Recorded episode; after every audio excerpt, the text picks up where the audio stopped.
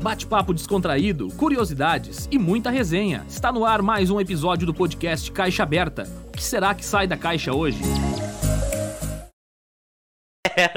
Estamos começando mais um episódio do podcast Caixa Aberta hoje, dia 4 de junho. Não perguntei pra ninguém, tá certo? 3 de junho hoje. 3 de junho, viu? Por isso eu preciso perguntar, cara. Tu, não, será que não é pra perguntar pra ninguém, viu? Olha só. Então hoje, mais uma vez, quinta-feira. Lembrando que na próxima semana também vai ser na quinta. É. E depois a gente vê o que, que a gente faz, né?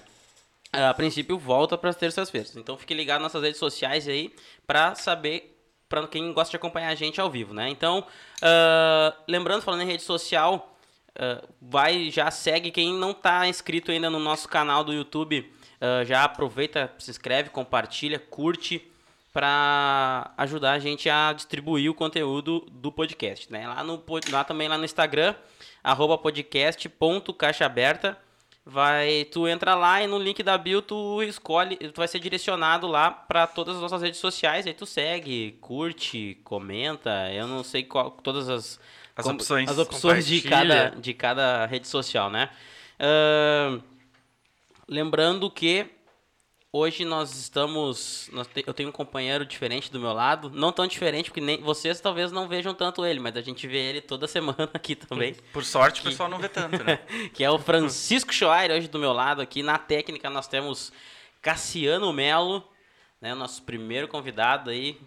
Tá querendo voltar. Grande parceiro do projeto, né? Exatamente, desde o início, né? Desde a, da- da- quando era embrionário o projeto, ele já estava junto com a gente, né? Fez a gente comprar todo o equipamento de som errado do início e depois Deu tudo certo. deu tudo certo. Depois que a gente foi por nós. Então, e hoje, né, nós temos como convidado o nosso grande amigo, companheiro aqui do podcast, Érico Greff, e vai bater um papo bem legal com a gente sobre a vida dele e também sobre o lançamento da jornada Missão de Vida que ele tá fazendo, tá, já lançou, né, na realidade? Já É começou, isso, já começou, as ontem. aulas. Começou ontem. E, mas antes a gente ainda tem alguns recadinhos, né, Recadinhos Francisco? importantíssimos, cara. Agradecer os nossos patrocinadores aí. O Valdô, é, mídia visual, parceiro desde o início do projeto. Foi o nosso primeiro parceiro. Um grande abraço pro Vini, que topou o, o projeto e a ideia com a gente. E também o Cicobi, cooperativa de, de crédito. Ah, parceiraço também, através do Léo também, sempre colaborando e participando. Inclusive o Léo é um dos mais participativos das É nossas verdade. lives aí. É verdade. Show? Lembrando, né, que se você quiser ser nosso patrocinador Isso. e participar do projeto, só entrar em contato na DM do Instagram. Tem os passos, acho que na descrição do vídeo no YouTube. Exatamente. Ah, e outra coisa, nós estamos ao vivo no YouTube, né? Pra quem quiser assistir a gente bem bonito lá na televisão, como eu sempre digo, na sua Smart TV, mas também nós estamos ao vivo no Facebook. Até inclusive tá errado, hoje entrou o nosso o programa. nome do, do convidado passado, convidado que foi o passado. David Garcia, mas é o Érico Greff hoje, tá? E também na Twitch, né? Quem estiver assistindo, quiser ah, assistir pela Twitch, depois vai para todas as outras redes sociais que, que comportam podcasts, né? E vai amanhã, a partir de amanhã já, no outro, no outro dia, ou na- não sei se na sexta ou só na segunda, vai estar todo o, o nosso podcast lá, né? Então, Isso aí.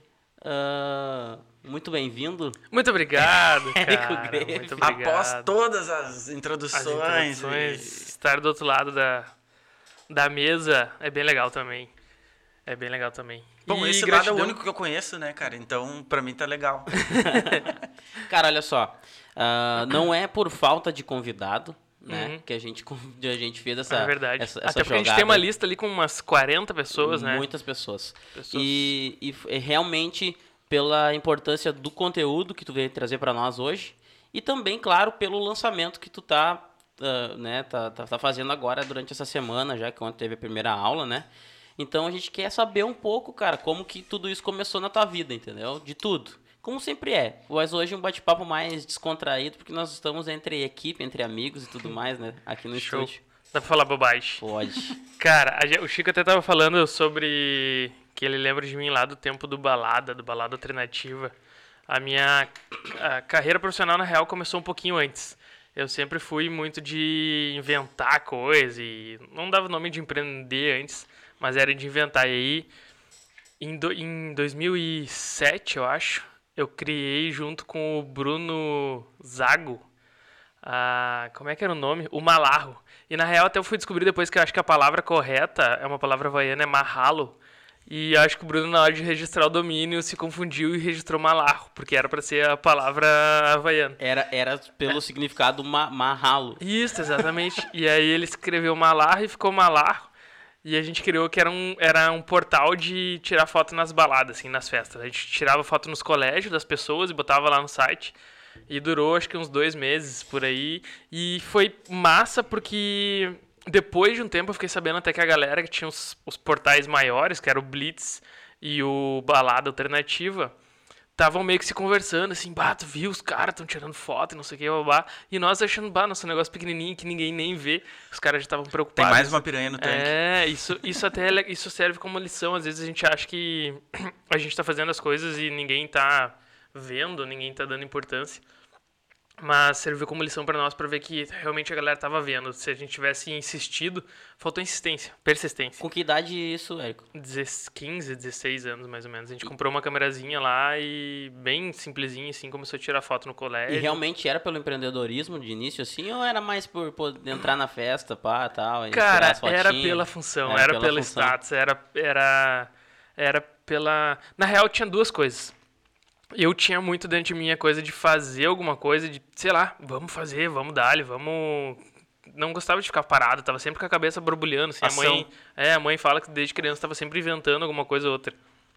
E aí surgiu a ideia, não sei porque que eu, não sei se foi da minha parte ou do Bruno, mas a gente começou eu e o Bruno.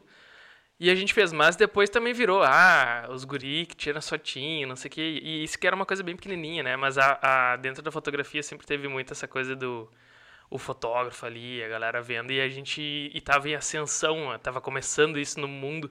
E a gente queria ser o fotógrafo que entrava de graça na balada, a gente queria ser o fotógrafo que tava com a, o cara com a câmera na mão lá, tirando fotinho, crachazinho e tal. Mas daí durou bem pouquinho, logo a gente, sei lá, não deu certo, saiu.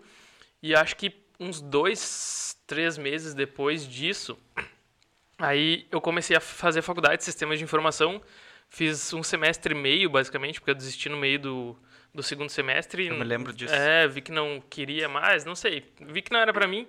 E aí desisti o primeiro semestre. O pai, o meu pai se arria que foi um aprendizado muito grande de como jogar sinuca, porque eu passava só no bar do formou, da Ubra jogando. Se formou em boemia e geologia. Em boemia, isso aí. No expresso. E aí aprendi a jogar sinuca nesse primeiro semestre, foi bem bom.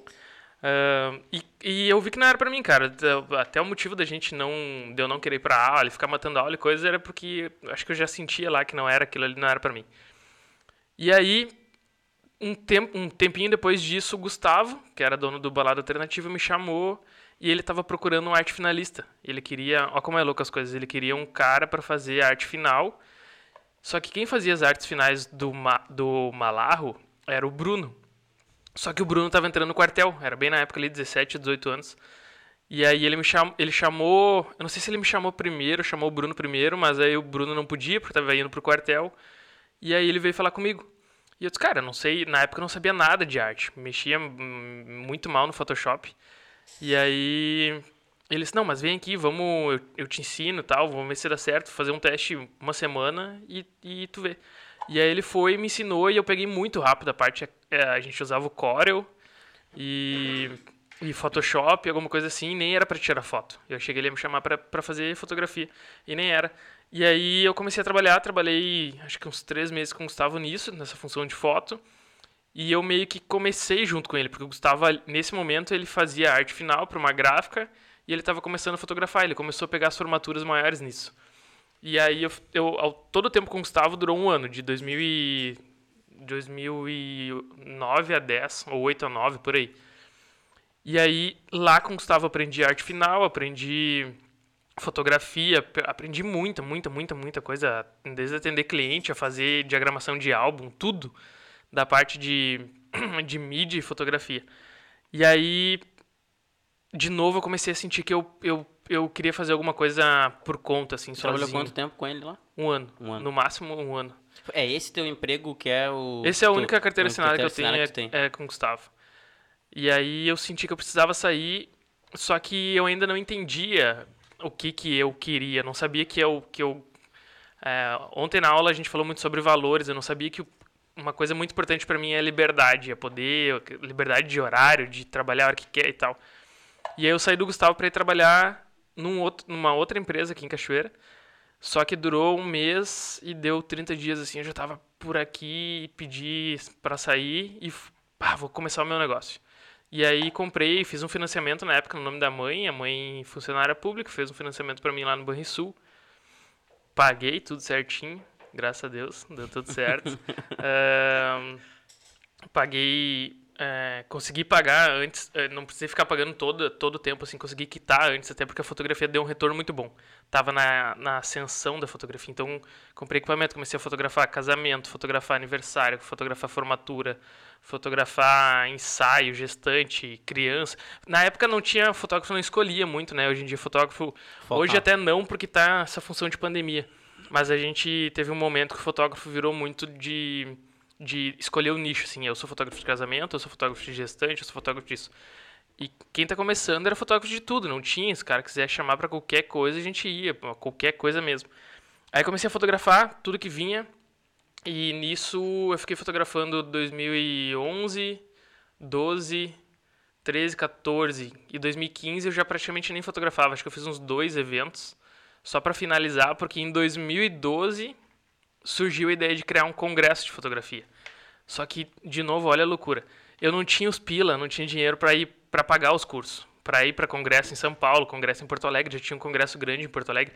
Grande entre aspas, era para umas 400 pessoas, assim.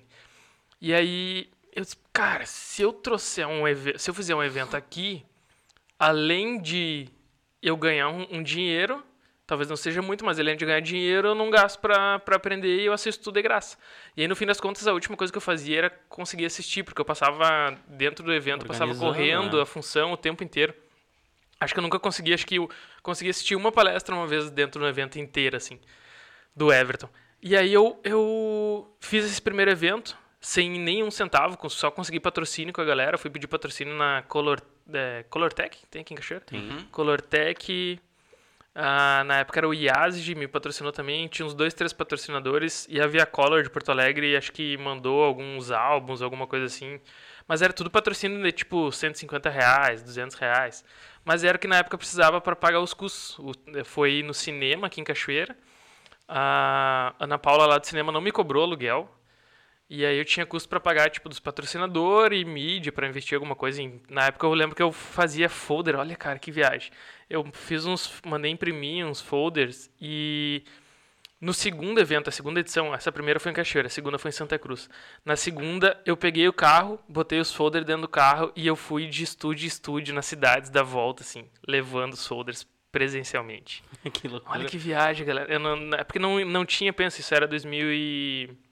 11, 12, tinha muita gente que já estava ligada na internet, mas eu não sabia nada de internet, que poderia criar anúncio mas até eu então acho que tinha, essa época ainda não tinha Ainda essa... nem tinha muito isso, é, né? era só rede social pura e francamente é, mesmo. Não tinha um business por galera, trás do negócio, eu acho. Eu tava recém criando meu Facebook, Na verdade, em 2011, o, o, o boom nem era Facebook ainda. Era Orkut, era né? Orkut, era Orkut. A gente tava no Orkut, nem tinha loucura. patrocinado ainda, nem podia impulsionar é, as coisas. É. Instagram não existia. Só tinha comunidade. É. Tá, tu já era, já era desde o primeiro...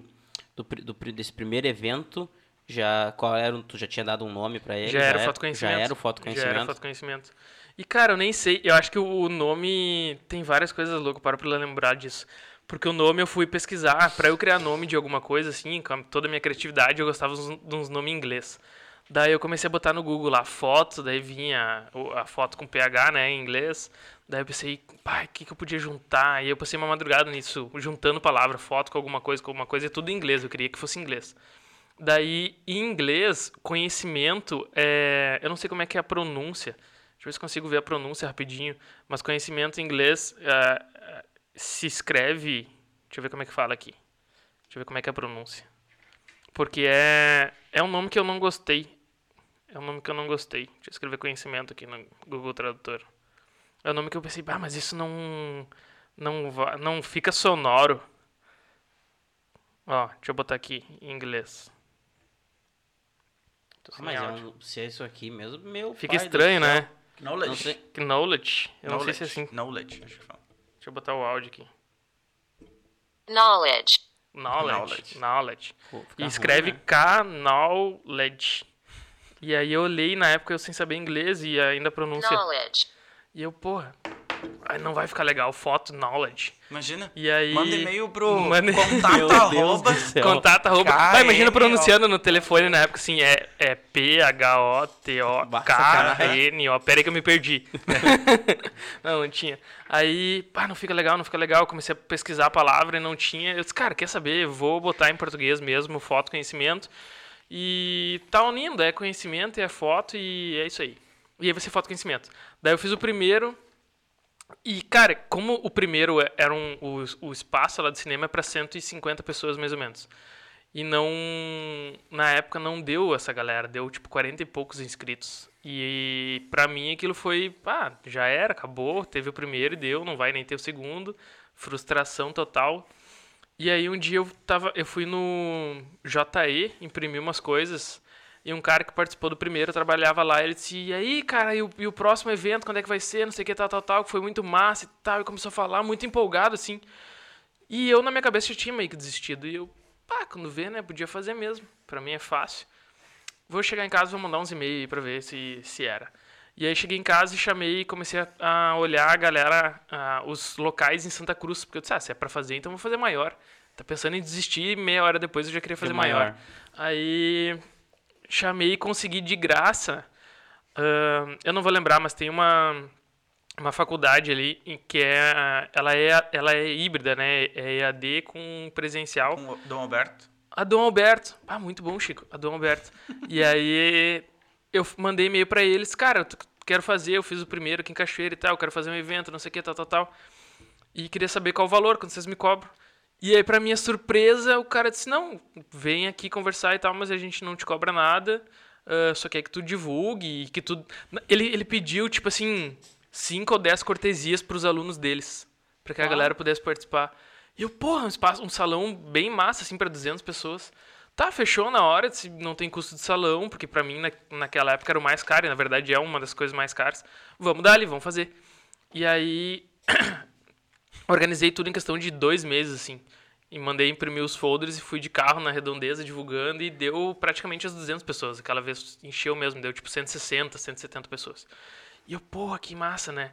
E aí até uma coisa muito louca entra no que, que eu faço hoje, a questão de crenças. Eu lembro até hoje que eu cheguei na hora de fazer a abertura do evento. Eu tava ali, sei lá, meus. Não sei que idade eu tinha, sou meio ruim pro cálculo, mas 17, entre 17 e 20 anos. É é novinho, assim. Roubei bastante, 17 É, a 20 porque anos. eu tô meio perdido nas datas, mas, mas foi em 2000, isso foi 2000 e, dois- 2013. 2012 foi o primeiro, 2013 o segundo. Eu devia ter, deixa eu ver, eu terminei o colégio com uns 16, 17, devia ter uns 18, 19. E aí eu fui, chegou o horário de abrir, fazer a abertura do evento, assim, todo mundo lá. E eu apavorado, assim, cara, deu suando de nervoso. E eu cheguei pra mãe, a mãe ela me ajudava, ela ia junto. No primeiro ela me ajudou a trabalhar ali e tal, a mãe sempre foi muito organizada. E aí eu cheguei pra mãe e disse: Tu vai fazer a abertura pra mim? e ela me olhou e disse: Não, vai tu, tu que é o dono do, do negócio, tu que vai fazer a abertura, porque eu. E aí, na verdade, eu não sei até hoje se a mãe também não tava nervosa e não queria, ou se ela Fez pra Quis te te dar um... me, me deu um empurrão. Motivar. Eu acho que ela me deu um empurrão. E, e foi muito bom, porque daí eu fiz aquilo ali, a gente foge.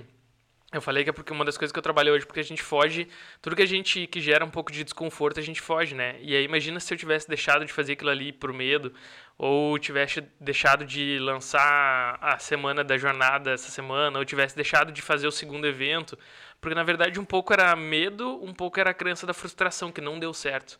Só que eu tava julgando uma coisa que não deu certo numa primeira edição, que eu fiz uma divulgação podre, não olhei para todas todos os erros entre aspas, porque eu fiz sem saber nada, né, de organizar evento, simplesmente fui lá e fiz com o que eu sabia. E aí fui, subi no palco, fiz a apresentação do cara, foi trimassa, e ainda até foi muito massa porque esse cara, é, além da mãe chegar e me dizer, não, vai tu e tal, quando eu fui é, cumprimentar ele para fazer a apresentação, não sei se ele viu que eu tava nervoso, mas ele me olhou e disse, e aí, vamos se divertir? E aí, cara, aquilo ali parece que caiu, assim, a- a- o nervosismo, sabe? Porque eu olhei pra ele, acho que ele deve ter percebido que eu tava nervoso, porque na hora aquilo, pá, me deu uma, uma sensação de liberdade, assim. E eu disse, ah, é verdade, o que que eu quero nervoso, né? Vamos aproveitar o negócio, já tá tudo certo, organizado, a galera aqui. Daí teve esse segundo. Aí o próximo eu disse, cara, quer saber? Vou pra, vou pra Porto Alegre. Agora é o momento de ir pra Porto Alegre. Se eu botei 200 pessoas em Santa Cruz, agora eu vou pra Porto Alegre. Daí 2014, eh, isso foi 2013, 2014, tava entrando o Érico Rocha.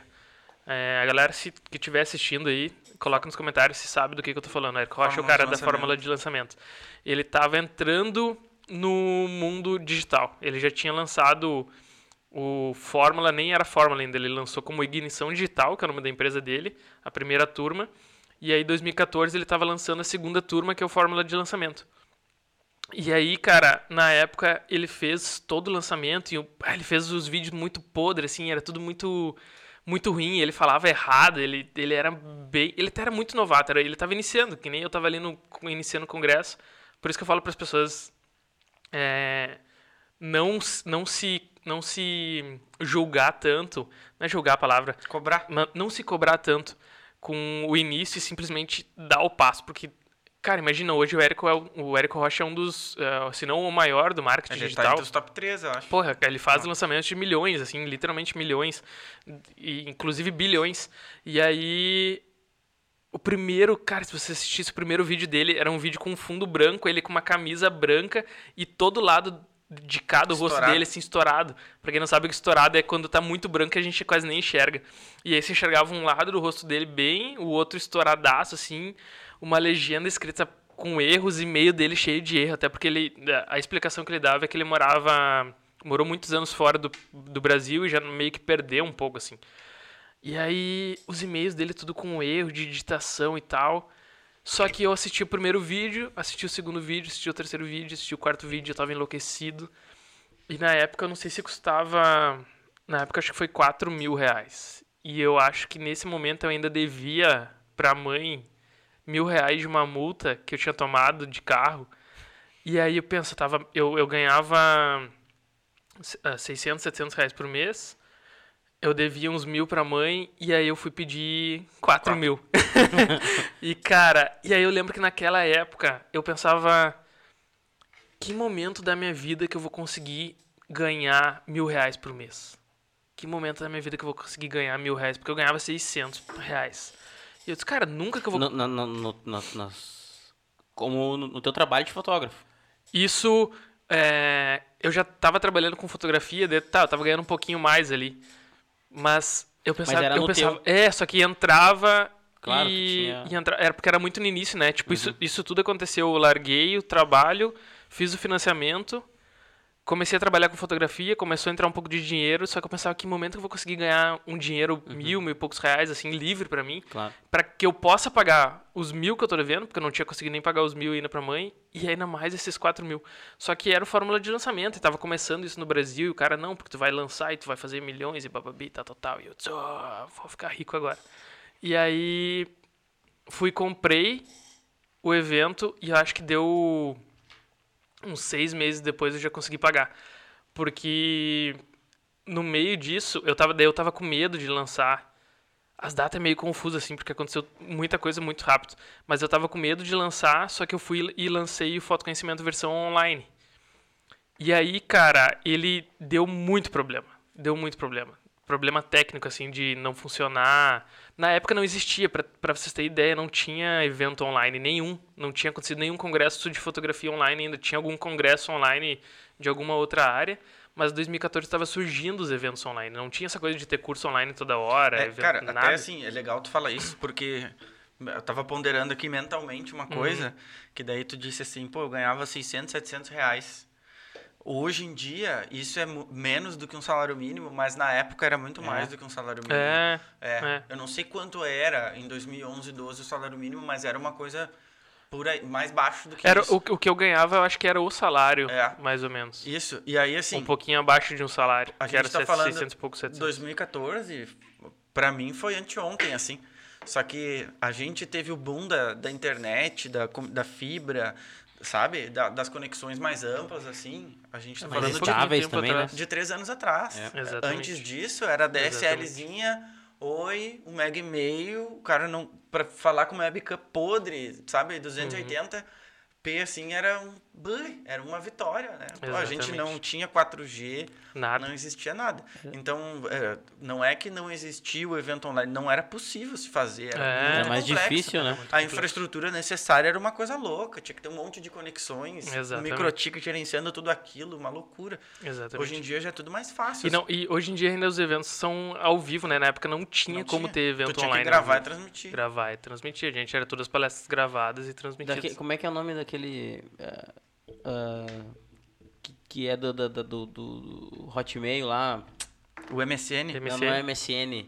É, é aquele que a gente faz a chamada ao vivo, pá. Skype. Skype, Skype. né? Tinha muita coisa que era por aí, É, quando tinha é alguma coisa era verdade, pelo é verdade. Skype, né? Na verdade, cara, o Skype só, ele surgiu e ficou muito tempo no MSN, no próprio MSN, quando se lançou lá, tu poder ter uma conversa de vídeo, foi um boom tecnológico. Uhum. Eu lembro disso, assim. Porque eu sou do tempo do bate-papo IRC, né, cara? Sim, é verdade. Então, É tipo, da verdade. conexão. Canal da- Cachoeira. Pô, canal Canal Cachoeira, Cachoeira. cara, foi uma coisa assim que eu vi, vi nascer isso aí. E, e as conexões eram por, por roteador, por. Era uma coisa muito louca, assim. Não era nem roteador, era os modem, Uhum. conexão via telefone, um troço muito arcaico, que nem é tão arcaico. A gente tá falando de Exatamente. 10, 15 anos atrás.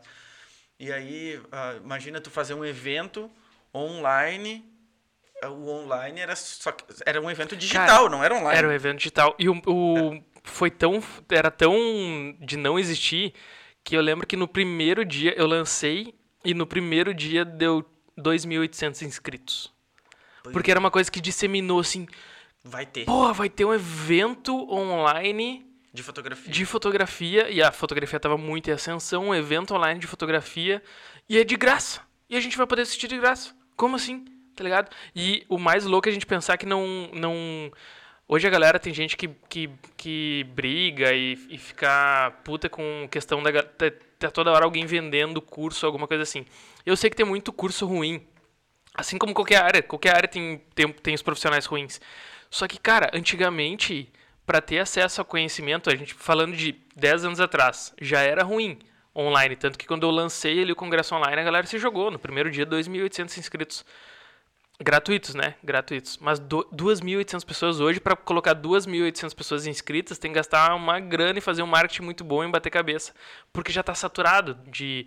Não que esteja saturado o marketing, o, o, o mundo digital, mas está saturado de, da A quantidade de conteúdo. A forma e a quantidade de conteúdo que tem. Tem muito. Então tu olha assim, ah, tem um cara que tá lançando isso, mas tem mais mil caras lançando isso. É, mas Não- que e que eu- não só isso, e em- em um outro conteúdo também. Muito- Em, tem em outros vários- é, conteúdos. vários conteúdos Sim. ao mesmo a tempo. Gente tá, né? a, gente, a gente tá disputando, tipo, tô- eu tô fazendo a semana, a semana da jornada aqui, com aula gratuita.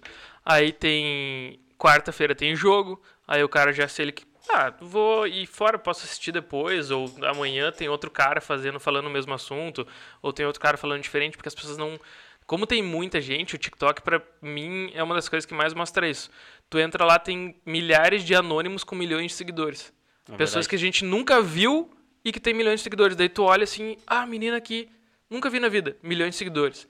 Então ela tem milhões do público dela, o outro tem milhões do público dele, cada pessoa tem seus milhões ali.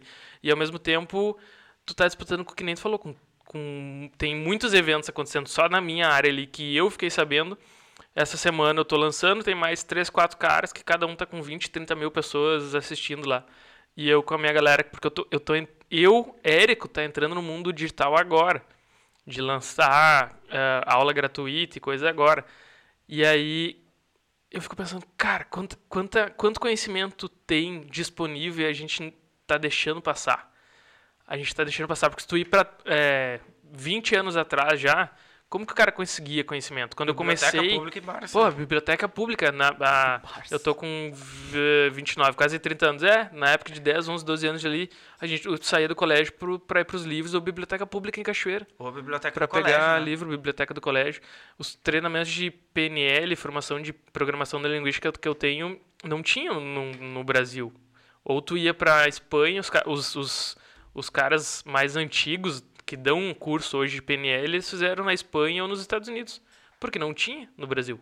Não tinha esse conhecimento. Cara, pensa o que é tu estar num país que não existe Cara, alguém verdade, que ensine é, mas na determinado verdade, conhecimento. eu acho que ainda não tem esse conhecimento aqui, ele só chegou.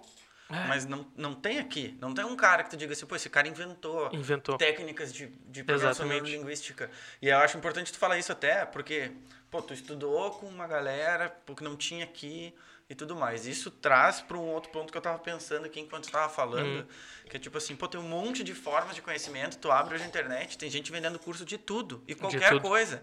E o que não está sendo vendido, tu acha no YouTube igual. E aí, Exatamente. assim, ah, o que que torna válido, né? Tipo assim, o que que faz valer a pena tu comprar um curso de uma pessoa e não de outra pessoa? Eu vou atrás da bagagem de cada um, o currículo do cara. Uhum.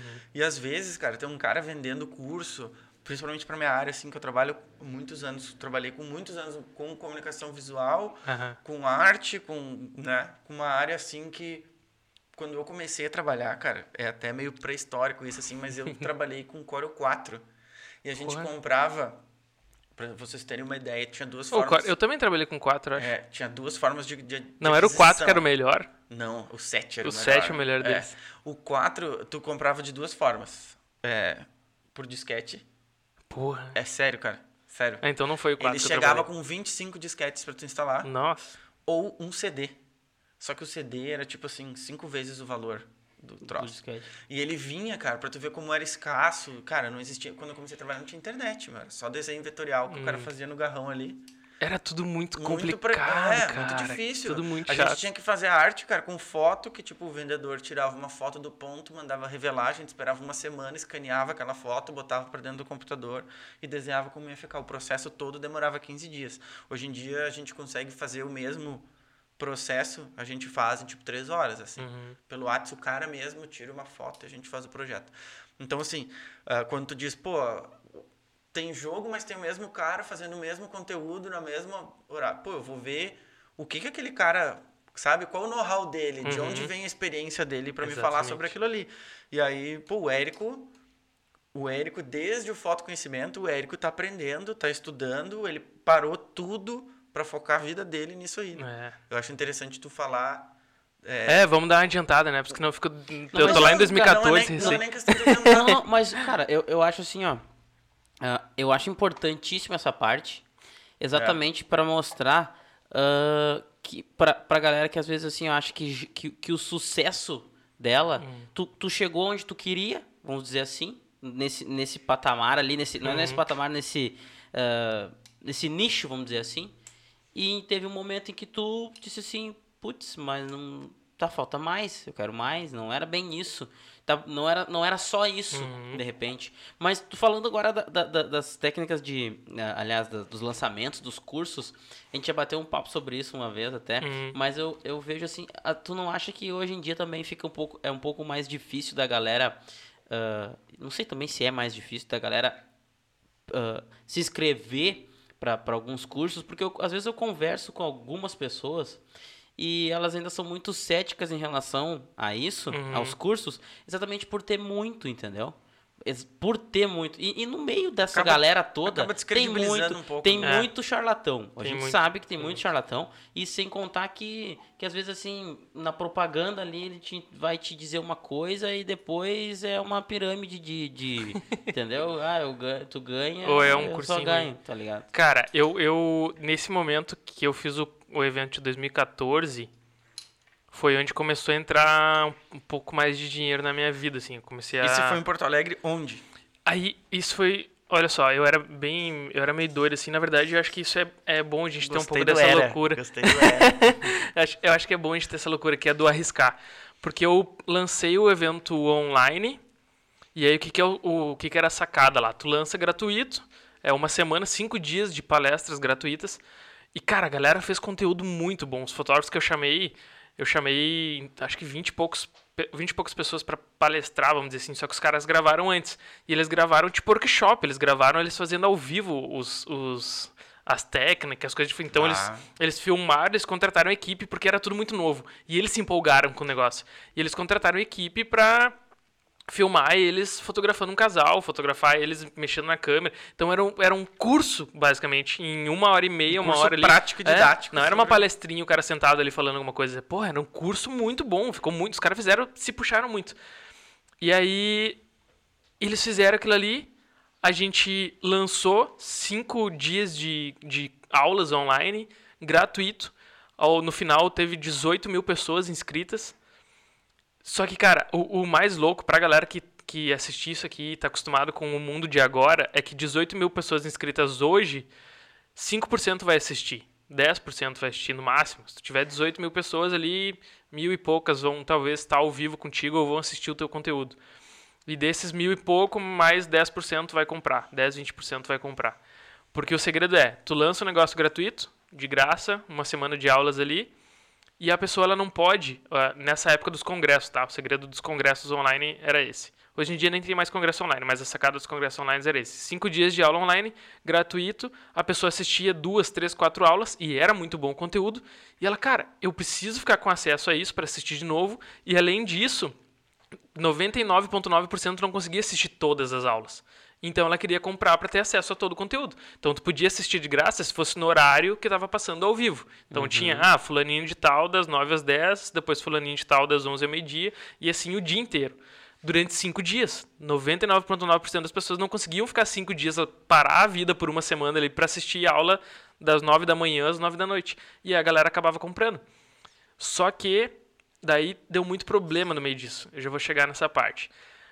Só que na época, 18 mil pessoas assistindo era tipo. Eu não tenho como dizer quantas assistiriam ao vivo porque chega na parte dos problemas. Como eu disse, hoje em dia 18 mil cadastrados gratuitamente vai virar em mil assistindo, 10% compra. Na época, quando eu lancei, eu peguei o celular da galera também e a gente mandou SMS, dizendo, ó, oh, está começando o evento ao vivo, segunda-feira, tal, 9 horas da manhã. E, cara, a gente disparou SMS e disparou os e-mails para 18 mil pessoas dizendo: tá começando, clique aqui para assistir. Só que a, o site na época ele ele existia uma plataforma X lá que que dizia que, que, aguentava até 4 mil pessoas assistindo. Ela dizia que ela aguentava 4 mil pessoas assistindo. A galera que eu contratei disse que não precisava disso, que não tinha, uh, que não existia essa coisa de cair site, cair servidor. E aí quando a gente mandou os e-mails, mandou SMS, a gente abriu pelo Google ali, dá pra ver a quantidade de pessoas entrando no site. E, cara, foi muito louco, porque começou assim, 100, 200, 300, 400, 500, mil, mil e poucas, 1.500, duas mil. Cara, hoje pra te ter duas mil pessoas assistindo, tu tem que investir, porra, 150 mil reais em, em, anúncio pra tu ter duas mil pessoas te assistindo. Mesmo que tu já... A não ser que tu é um cara que tu já tem milhões de seguidores. Daí tu abre teu Insta ali e tem duas mil. Mas se tu é um, um cara não tão conhecido, tem que investir muita grana. Muita grana. E aí, duas mil, três mil, quatro mil. Quando chegou mais ou menos em quatro mil e poucas pessoas. Hum. E aí o meu olho já brilhava, assim, né? Sabe o olhinho do dinheiro aquele? Foto Pô, vai vender pra caralho, é. foto estourado, bombou muito. E na real, até pela. Não era, eu não pensava necessariamente pensar. Óbvio que a gente sempre pensa, nossa, vou ganhar dinheiro. Mas era muito pela coisa do deu certo e vai Consegui. pro mundo, conseguir, sabe? Ah, sucesso, o negócio vai ser massa. Porque o conteúdo tava muito bom, eu já tinha assistido o conteúdo. E aí eu olhei aquilo e quando deu em 4 mil e poucas pessoas, fez assim. Baixou para 300. Só simplesmente começou a cair o número assim. E eu, é, por que, que a, pessoa, a galera tá saindo? E o cara, a, a galera da, da técnica ali do site estava comigo e disseram, não estão saindo, caiu o site. E eu disse, como assim caiu o site, cara? Vocês me disseram que não, não tinha caía. como cair o site. Ah. E, cara, aí nisso, a gente, a, a gente... E, enfim, foi como tinha que ser. A gente passou a semana, a gente comprou oito domínios para ver se o problema era no domínio, só que tudo, todos os, a, os problemas a gente tentou resolver enquanto o negócio estava acontecendo. Então a gente comprou, primeiro sugeriram, não, vamos comprar mais domínio para ver se o problema é no domínio. A gente comprou oito domínios, uh, essa foi a parte baratinha, cada domínio era 40 pila, 400, uh, 400 500 pila em domínio. 300 e poucos, 500 pila em domínio. Uh, para ter, daí, tipo, a pessoa entra, entrava aleatório, assim. O sistema mandava aleatoriamente. Cada pessoa que entrava, o sistema mandava pro foto conhecimento 1, o outro pro foto conhecimento 2, cada um um nome. Aí a gente olhou, tentou, não deu certo. Aí vamos criar, vamos botar em outro servidor, vamos mudar o servidor dos vídeos, vamos e daí sugeriram, vou, vou botar pro servidor X lá, que é muito, é tipo é centavinhos assim, tu vai, tu vai gastar bem pouquinho. Deu, tá, vamos fazer isso. A gente mudou todos os vídeos, a gente diminuiu a qualidade dos vídeos, o tamanho dos vídeos. Eu tenho um vídeo triplicado lá, cada um com um tamanho diferente, para tentar, durante a semana, tudo isso com o evento online acontecendo. tentar conseguir deixar mais gente. Resumo das contas, o vídeo que mais teve visualizações, teve tipo duas mil e poucas visualizações assim. Pra galera da fotografia foi bom, porque daí eu reprisei, então gente que não conseguiu assistir primeiro assistiu de novo. Só que foi muito louco, porque nesse primeiro dia que a gente lançou. Que estourar. Que, que entrou as quatro mil e poucas pessoas lá e caiu. Cara, eu comecei a receber e-mail no e-mail do Fotoconhecimento que eu olhava assim ó, e era só a galera me xingando mas xingando. Eles não sabiam necessariamente que quem era o Érico, assim, mas dizendo, isso aí é fraude, isso aí é. Vocês estão mentindo, vocês estão não sei o quê. Propaganda enganosa. Propaganda enganosa. Cara, vocês não têm ideia, só que não era um, dois e-mails. Tipo, era, era mil e-mails. Que eu, eu rolava assim no celular e não terminava de e-mail da galera com título puta, assim, xingando. Aí eu abria um ou outro pra olhar, a galera me xingando muito. Mas a galera brabíssima, assim. E eu, e eu literalmente não tinha culpa, porque eu não sabia o que fazer. E não foi pro tipo, ah, o cara não quis contratar ou não sei o quê. Não, foi a, a, quem era o profissional disso disse que, que ia rolar. E aí eu, tá, beleza, vamos, vamos seguir assim. Para os fotógrafos teve um retorno mais ou menos. A galera, é, dinheiro, a galera da que palestrou não ganhou. A galera que conseguiu acessar, porra, quem conseguiu acessar mandava e-mail pra gente enlouquecido, assim, foi sensacional e não sei o que, tal, tal, tal. E aí a oferta que eu fiz era quem comprasse o, o evento online ganhava ingresso pro presencial. E eu já prometi que ia ser em Porto Alegre. Essa é a parte da loucura, assim. Eu já prometi que ia ser em Porto Alegre. Então, cara, de 18 mil pessoas, no mínimo 4 mil tentaram acessar. É, a, caíram, a, a galera derrubadas. que foram derrubadas, a galera que vende curso deve tá, que olhar vai pensar, nossa, quanto dinheiro foi perdido. Porque com 4 mil pessoas assistindo, a taxa de venda é muito grande. E aí, no mínimo 4 mil, quando chegou no 4 caiu, passou a semana sempre, ela ia para 2, 3 mil, pum, caía. Ia para 2, e daí ficava na média de 300 a 500 pessoas assistindo online. Eu sei que vendeu, eu acho que para umas cento e poucas pessoas, assim, que compraram Uh, e essas pessoas ganhavam ingresso para o presencial. E foi essa venda do online que me possibilitou ficar conhecido, porque querendo ou não, o fotoconhecimento ficou conhecido no Brasil todo, teve 18 mil pessoas inscritas. E foi o que fez acontecer a gente conseguir ir para Porto Alegre. Daí o evento foi para Porto Alegre. Aconteceu primeiro numa salinha pequenininha em Porto Alegre. Deu, daí eu comecei a, depois disso comecei a vender o ingresso presencial e tal, tal, tal. O evento online foi no meio do ano e o presencial no final do ano. Daí acabou online e comecei a vender os ingressos presenciais. A ideia era nem precisar vender ingresso presencial. Se tivesse acontecido como tinha que ser, funcionado tudo uhum. certinho ali, não ia nem precisar vender. A galera toda ia comprar online, ia ganhar presencial e eu ia estar com a cabeça linda, tranquila e cheio de dinheiro nos bolsos. Mas não foi. E aí comecei a vender ingresso para o presencial, deu 400 pessoas, 300 e poucas pessoas. No final do presencial, não sei por que, que eu subi no palco lá e disse Galera, agora a gente tá. Eu muito empolgado com aquilo, a música, não sei o quê. Agora a gente tá pronto para ir para um teatro muito maior, e 2015 vai ser muito maior, e não sei o quê. E aí terminou, eu pensei, cara, por que, que eu falei isso? Nem sei como é que eu vou. Bah, viajei. Viajei. bah, viajei. e agora? Óleo. Bah, viajei. E aí. 2015, cara, eu acredito muito no poder das palavras, eu falo isso. Principalmente quando a gente fala as coisas para muita gente, se compromete ou, ou faz uma promessa. Eu acredito que por eu ter falado isso em 2014, as coisas simplesmente começaram a acontecer em 2015 e tudo começou a vir. E eu chamei o Teatro do Bourbon em Porto Alegre, que é um teatro incrível em Porto Alegre. Chamei o Teatro do Bourbon e disse eu quero locar. E a galera não sabia nem quem, bah, quem é o Érico, com 20, 21 anos, 22 anos de idade. Uh, pediram, eu lembro que na época, depois de eles me conhecer, o pagamento era muito mais facilitado. Assim, a primeira vez era meio que tipo, não, tem que ser uma super entrada que quase toda. 90% Sim, pô, um guri de 21 anos, a gente não conhece. Tem que ser uma entrada é, de 75%. Certo que não vai conseguir, certo que não vai dar certo. E aí.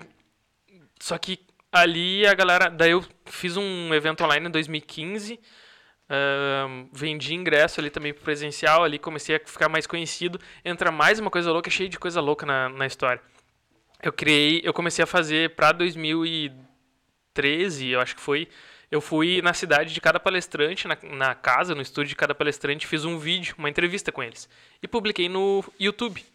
Cara, isso também, YouTube 2012, 2013, tu publicava, era muito mais fácil de dar certo, porque tinha muito menos concorrência. Uhum. E aí eu sei que tem vídeo que chegou a cento e poucos mil visualizações. Cento e poucos mil visualizações. Hoje tu vai falar, ah, TikTok, qualquer pessoa bota ali. Mas para quem é do YouTube sabe que não é bem assim, cento e poucos mil views no, no YouTube. Insta, IGTV, TikTok, hoje em dia tá mais fácil. O YouTube já não é bem assim. E é ainda mais vídeo monetizado e tal, ganhei até dinheiro, não muito, mas ganhei uns pila com, esse, com esses vídeos. Só que, como tudo na vida, alguém vai criticar. E eu era muito inseguro, e eu olhei aquelas críticas, teve gente que botou, ah, o áudio tá ruim, ah, que a cor da câmera 2, sei lá, eu filmei com duas câmeras, que a cor, não sei o que, tá mais azulada. Umas críticas bobas, assim, que hoje eu ia olhar e não ia nem dar bola. E aí eu olhei para aquilo e fiquei puto e apaguei os vídeos do YouTube, apaguei os, o canal e criei um canal do zero. Cara, não, Cento e poucos mil visualizações. Bah, viajou de novo. Viajou, viajou, viajou, viajou muito. Cara, tem muita, tem muita bobagem na, na história, tem muita Besteira. besteira, sabe? Coisa boba, assim, que se tivesse alguém é, até puxando, não era a intenção, não era nisso que eu ia chegar, mas até puxando pro, pro meu assado. Hoje eu trabalho com mentoria. Se é. tivesse alguém que tivesse me mentorando, me ajudando, o mentor é o cara que vai te guiando pela mão, ó, por esse caminho aqui, é o cara que já passou por aquilo ali. Se tivesse alguém me ajudando naquilo ali, com certeza teria, o caminho teria sido muito mais fácil. Muito mais fácil. Em 2000, Ia começar. Desculpa te interromper. Em 14 foi numa sala que tu falou o evento. Em 14 foi, na, foi dentro do teatro. Do, dentro da Fiergues, só que não foi do teatro, foi da sala de salão de eventos dele, que é Cara, é para 400 pessoas. Aí que eu, eu, acho que eu me lembro de ter te visto na TV, dando uma entrevista, chamando pro evento na frente do, da Fiergues. Pode ser. Uma moça. Na assim. TV. Ah, não, isso foi 2015. 15? Mas tu deve ter visto o vídeo, na internet. Uh -huh, só que com uma menina como se fosse um canal, assim. Uma repórter. É, uma repórter e tal. A galera fez microfone personalizadinho tudo. Uh, o Evandro Veiga criou uma. que é um fotógrafo, ele criou uma revista que fazia as entrevistas também, assim. E ele disse que. Érico, posso estar lá dentro do Fotoconhecimento com a revista e fazendo entrevistas. Eu disse, meu Deus, cara, eu te pagaria para isso, mas já que tu tá disposto a free. É, já que tá disposto. Mas era tudo muito parceria, porque, óbvio, a gente divulgou ele, colocou ele como apoiador e tal, DEPA. E eu não tinha noção do quanto o fotoconhecimento se tornou grande em 2015.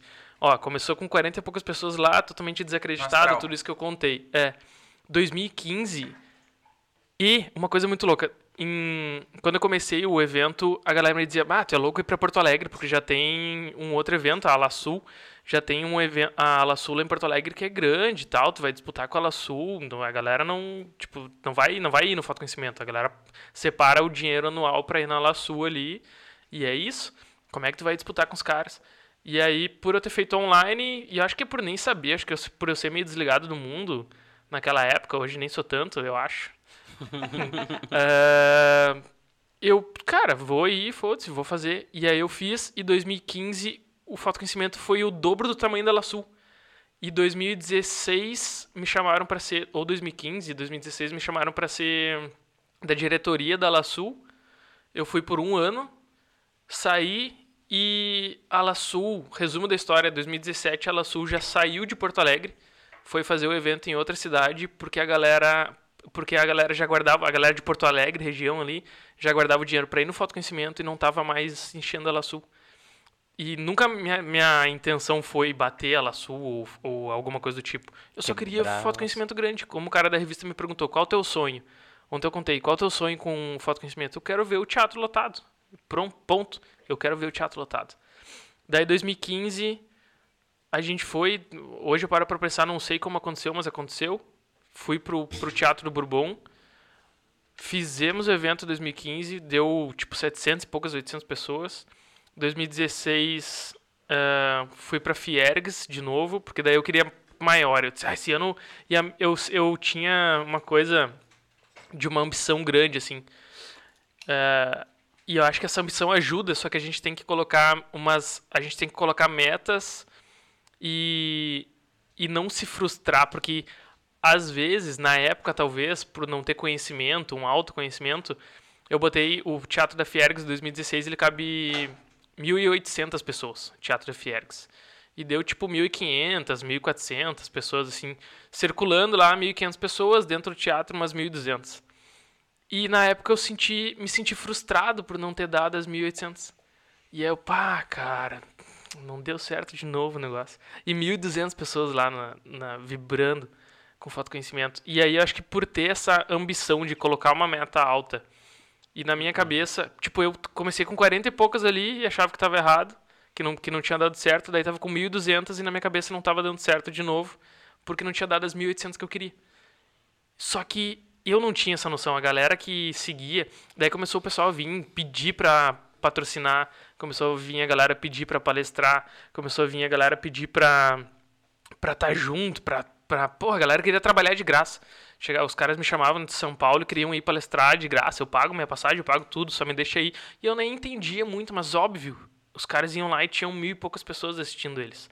E aí, o, teve um cara, a primeira vez que eu me dei conta, acho disso, teve um cara que ele foi dar uma palestra e ele abriu as vagas de workshop dele. Ele disse, cara, eu posso ir, uh, posso, posso vender meu curso no final da palestra? Disse, ah, tranquilo, pode. 2015 ainda estava começando essa coisa, né? E ele vendeu 40 e poucos mil em cima do palco ali. Caramba. E ele disse que só não vendeu mais do curso dele, só não vendeu mais porque ele não tinha maquininha do cartão. E a galera queria pagar no cartão e não tinha como.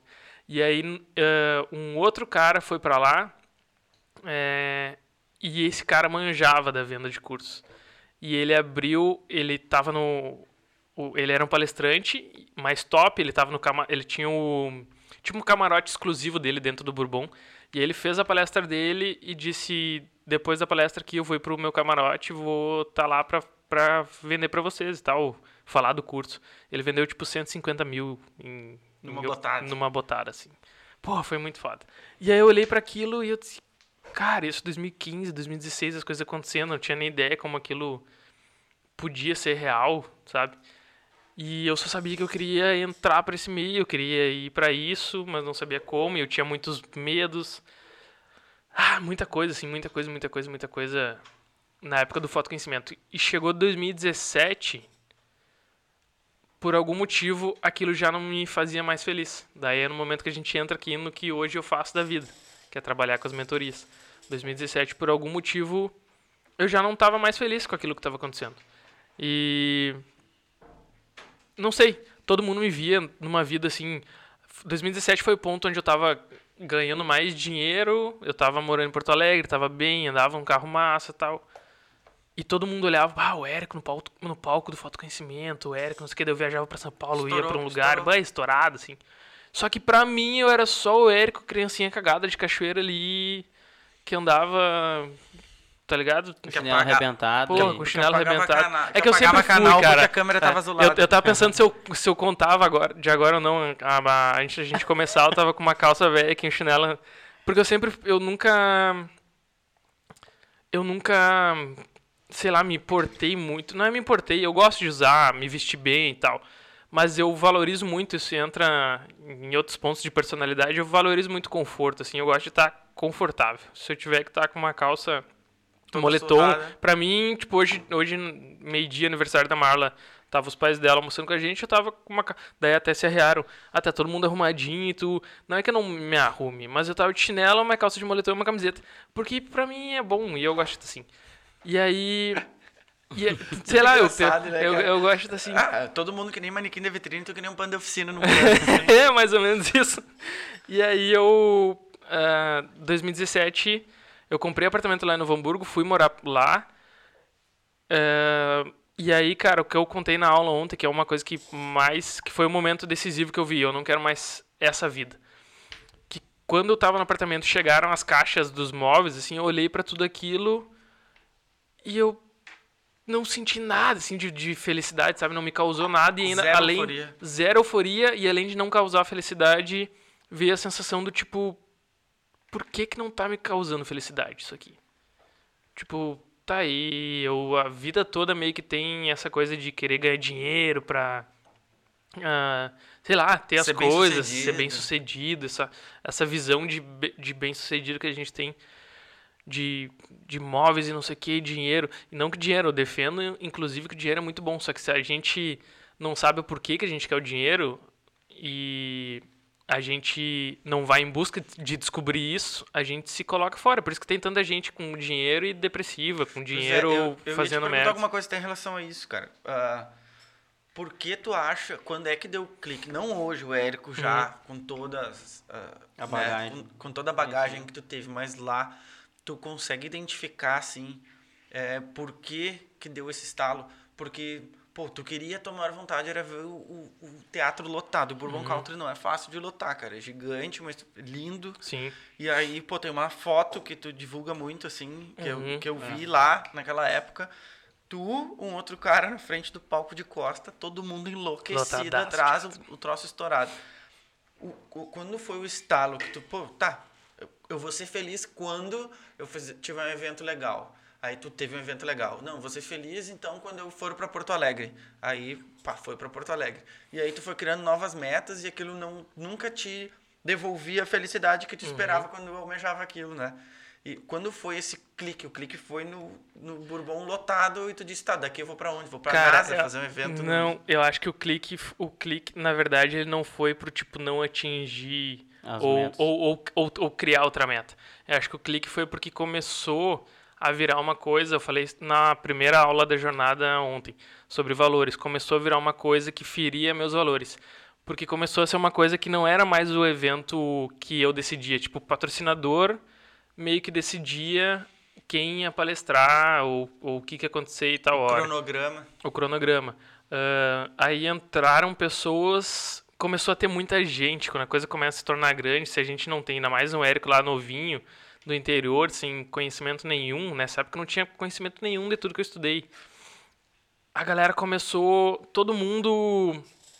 é, não que as pessoas não possam ah, dar sugestões, só que não eram mais sugestões. Eu não, eu não, eu não tinha voz, eu não, eu não Autonomia decidia. nenhuma. Eu não tinha autonomia nenhuma. Então, E tu não tinha uma equipe, na realidade, então, assim, nesse, Nesse, nesse momento tinha uma equipe, só que a equipe mais mandava em mim do que. Contrário. mandar no sentido de mandar, mas Sim, sim. de decidir, porque daí era uma galera que era muito experiente, que tinha muita experiência. Então eu olhava pra tudo aquilo com admiração e eu queria tipo, pá, se os caras estão falando é porque é assim, é assim, é tipo tu ir contratar o rei do do marketing lá e o cara te dizer, meu, faz assim, assim, assim. Aí tu vai e faz. Só que eles viraram ah, meio que sócios. Então eles diziam, ah, tem que ser assim. E aí tinham, tinham episódios que aconteceram com patrocinador, ou com sócio, ou com, sei lá, com pessoas lá do, que, que feriam muito meus valores. Tipo, eu tinha fechado com, com um cara para palestrar, que era amigo meu, e foi combinado com ele, isso eu nunca contei, foi combinado com ele que ele, ele ia patrocinar um ano, ah, ele é fotógrafo, ele ia patrocinar um ano, entrar como patrocinador, ia botar o stand dele lá para vender os workshops dele, no outro ano ele ia palestrar. Daí eu, cara, show, a palestra dele era bom, tá, vamos fazer. E aí, só que chegou nesse outro ano e, e o cara que era o cabeça lá, na época, o, o Bambambam, Bam, Bam, acima de mim, no falta conhecimento, eu era o dono, mas era o cara que eu olhava e, pá, eu tenho que, que fazer o que esse cara tá dizendo. Porque ele entende mais. E aí ele disse, não, esse cara aí não tem que palestrar e tal, o cara não se encaixa. Enfim, não queria que o cara palestrasse. Só que eu que tinha que dizer pro cara. Uhum. E aí eu, porra, como é que eu falo isso pro cara agora? E eu tive que sair a procurar ah, cláusula e coisa em contrato pra achar um motivo pro cara não poder patrocinar. E eu- daí eu chamei ele e na época ele entendeu, assim, tal, mas eu acho que ele não gostou. Só que eu fiz aquilo, sabe quando tu faz uma coisa com uma dor que tu não quer nem ser tu naquele É, no momento? Dito, no dito popular é comer um vagão de. tu, pá, eu não queria nem ser eu. E eu, e eu, e eu tipo, eu tirei o cara do negócio que tava combinado. É, teve um motivo lá, eu não sei se ele, tipo, ele tinha que estar, digamos assim, a gente combinou que ele palestraria, só que não combinou qual dos dias. E aí, digamos que eu chamei ele e ele ainda me deu a, a deixa. Ele disse, ah, eu só posso no dia tal. Daí eu, bah, meu, nesse dia não tem como, porque já tá fechada a grade e tal. E tu tem que ser no dia anterior. Dele não podia ir no dia anterior. E ele sabe mesmo, me bota meia hora então no outro dia ele e tal. Eu, não, não tem como. Aí, tipo, eu tirei o cara com um motivo Que poderia Real, poderia, É. real, mas que foi só tirado. Eu poderia botar o cara no outro dia, Sim. se eu quisesse. Só que a pessoa acima de mim. Enfim, começaram. a- eu tive que começar a fazer coisas que, eu, que me feriam. Isso eu falei muito na primeira aula, sobre valores. Quando, os valo- quando a gente está em algo que fere nossos valores, começa a entrar é, ansiedade. Porra, imagina a ansiedade que gerou isso em, Em uma semana ali eu tendo que conversar com o cara e dizer pro cara que não. É, e isso foi problema pequeno, né? E começou coisa com patrocinador, começou coisa com. Desde eu sempre fui muito organizado na questão de horários do evento, assim. E para mim não podia atrasar nada. E chegou gente lá e começou a mudar a grade de horários no evento acontecendo. E aquilo me feria muito, assim, porque, porra, pra mim eu era referência em organização do evento. E aí chegar na hora e, tipo, teve gente que pegava avião e se programava seis meses antes para assistir uma palestra de um cara, chegava na hora, o cara tinha que sair mais cedo por algum motivo, o, o congressista, Passou e o palestrante foi mudado de horário. E o cara foi para aquele palestrante ali. E aí caí em cima do Érico. Porque o Érico tu era era a cara a do cara do negócio. Aí tudo isso, penso, tu falou qual que momento foi o clique. Não teve o- esse clique do tipo, quero ir para algo maior. Foi uma gaveta que foi enchendo e tu. Foi uma gaveta que foi enchendo, um copinho que foi enchendo de coisas ruins que foram acontecendo. E aí, tá, beleza, começou a acontecer tudo isso. Comecei a ficar mal, comecei a ficar mal, comecei a ficar mal. E aí, eu só sei que um dia. eh, e eu não entendi ainda o que estava acontecendo. Só eu me sentia mal, não queria mais estar naquele meio. E virou um meio de muita. de muita ostentação, assim e tal. E aí. Cara, não era. Como eu falei, eu sempre fui o cara. Eu gosto de ter as coisas. Gosto de ter, sei lá, um carro legal, morar. Enfim, eu gosto de. Eu, eu ainda sonho com coisas grandes. Só que o motivo das principais pessoas que estavam na minha volta, que queriam essas coisas grandes, não era por aproveitar, era para mostrar para os outros, era por status. E aquilo ali, como eu falei, eu gosto disso, eu sou o cara que tá de calça, moletom, chinelo ali, de boa, não tô muito preocupado com a opinião do outro. E na época eu tava indo para aquele caminho, de querer mostrar, querer ser status, querer ah, mostrar a calça cara, mostrar não sei o que, mostrar isso, aquilo. E aí o, o- aquilo começou a me ferir, me ferir, me ferir, me incomodar, me incomodar, me incomodar. Chegou o final de 2017, eu tava pra explodir, assim. Eu nem sabia por quê. Tava perdendo os cabelos. Cara, tava perdendo os cabelos. e aí eu cheguei no cara que, que era sócio e, e disse, cara, eu não quero mais, não quero mais, não aguento mais, vou sair, vou sair, vou sair. Acha alguém pra comprar, acha alguém pra comprar a marca, acha alguém, porque ele era muito influ... ele é muito influente. Acha alguém pra vamos vender, vamos vender, eu não quero mais, não quero mais, não quero mais. E aí foi que ele ele disse que não conseguiu ninguém, a gente tentou, eu ofereci pra alguma galera assim, e eu eles que queria comprar. E aí ele essa história é meio não vou entrar em detalhes assim, mas ele comprou, depois a marca voltou pra mim. Só que esse foi o momento que eu vi que eu queria sair daquilo ali, que eu não queria mais aquilo ali. E aí eu eu subi no palco lá e falei, falei galera, eu tô indo. Eu nem sabia o que era missão de vida. Mas eu falei, eu tô saindo, tô vendendo, abandonando aqui o fotoconhecimento, largando o fotoconhecimento, mas é por um bom motivo, tô saindo pra em busca da minha missão de vida. E aí, de novo, né? Poder das palavras. Na hora que eu falei, eu não me liguei. Hoje eu digo pra todo mundo: cuidem o que vocês falam e o que vocês esc- escrevem de meta. Porque vai acontecer. E, cara, eu falei isso e uma semana depois me indicaram um curso. A pessoa disse: ah, é um treinamento que muda a vida, não sei o quê, e é pra descobrir tua missão. Porra, falei pro, pra mim, poucas galera lá que eu, eu tava saindo pra descobrir, agora não vou fazer, o universo tá me mandando. Deus tá me, me largando na minha cara aqui. Fui fiz o primeiro treinamento.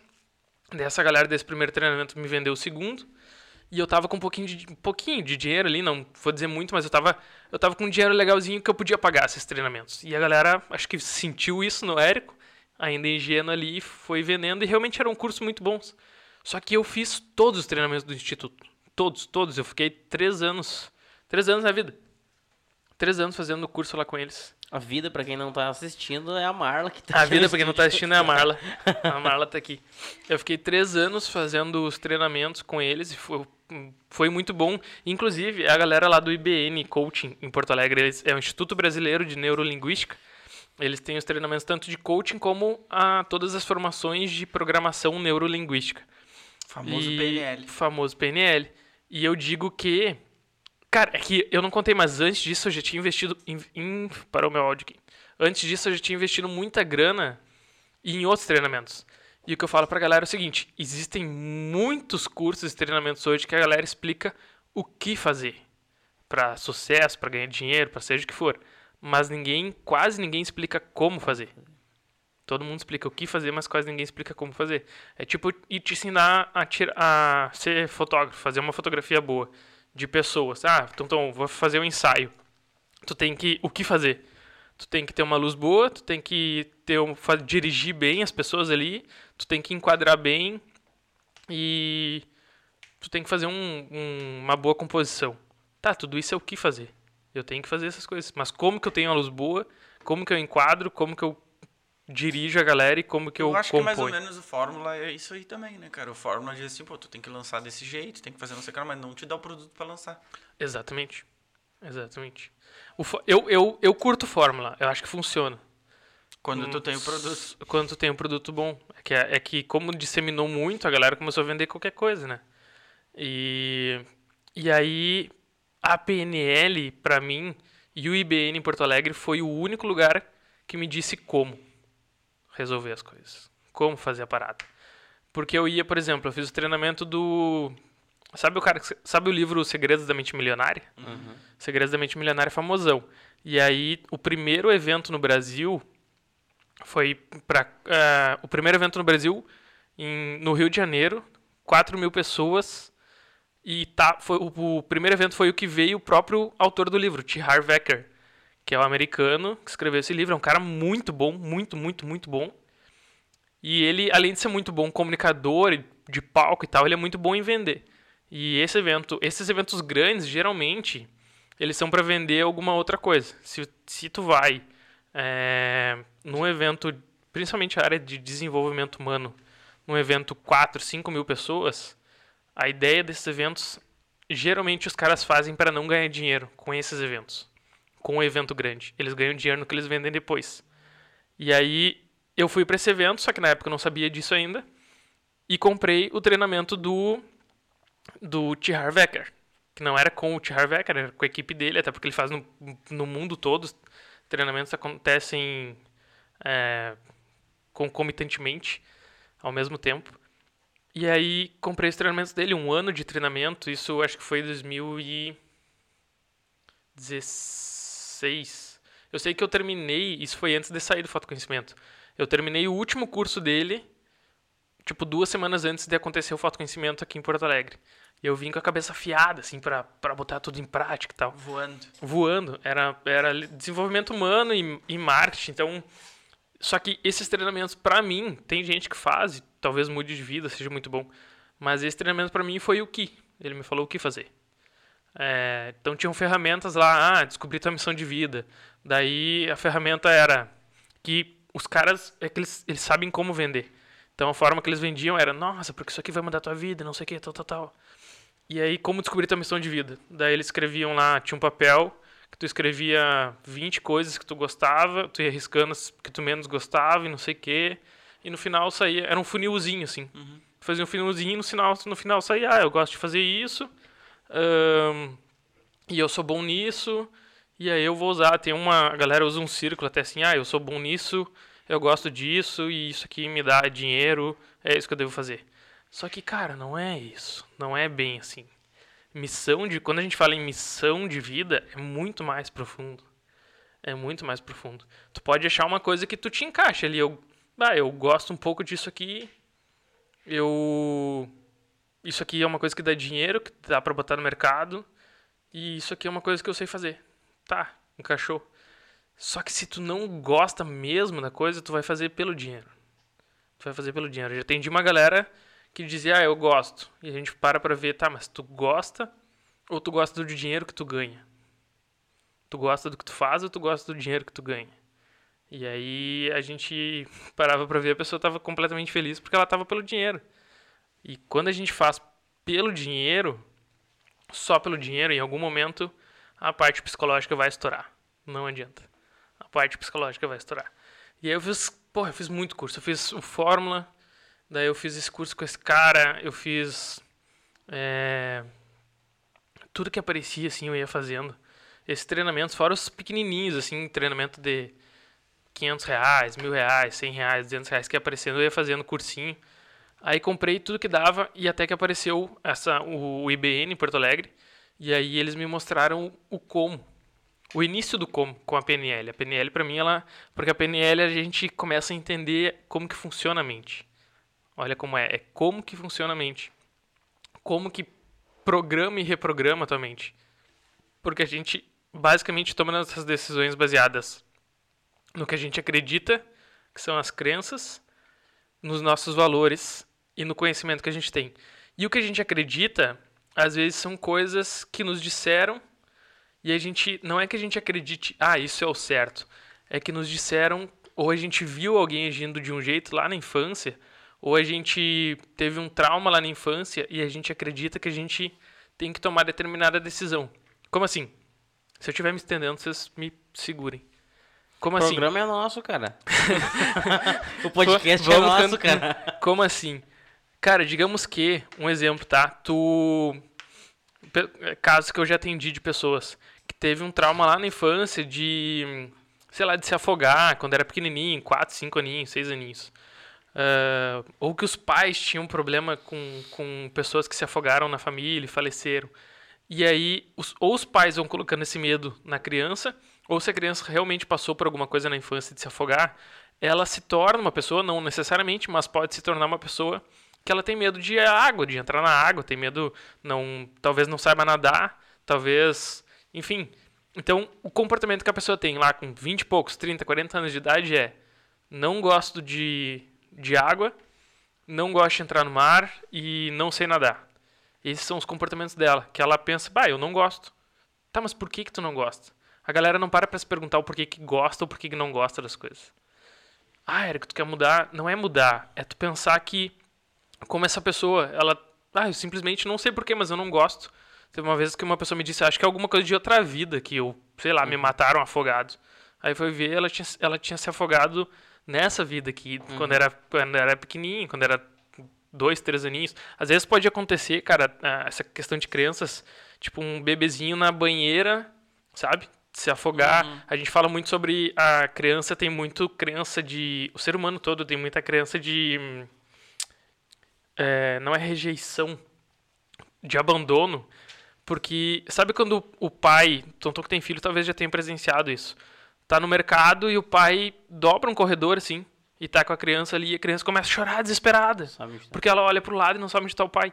Ali pode ser que, não necessariamente, não quer dizer, mas pode ser que tenha criado uma crença ali de abandono, de rejeição, de tipo, me abandonaram, sabe? É, tem muita gente que tem crença, por exemplo, eu tinha, de. A mãe contava e eu nunca entendi isso, mas de rejeição, porque a mãe ela tinha que trabalhar, obviamente, como todos os pais têm que trabalhar. E a mãe contava que eu ficava. é, chorava e gritava e não queria ficar sozinho e tal.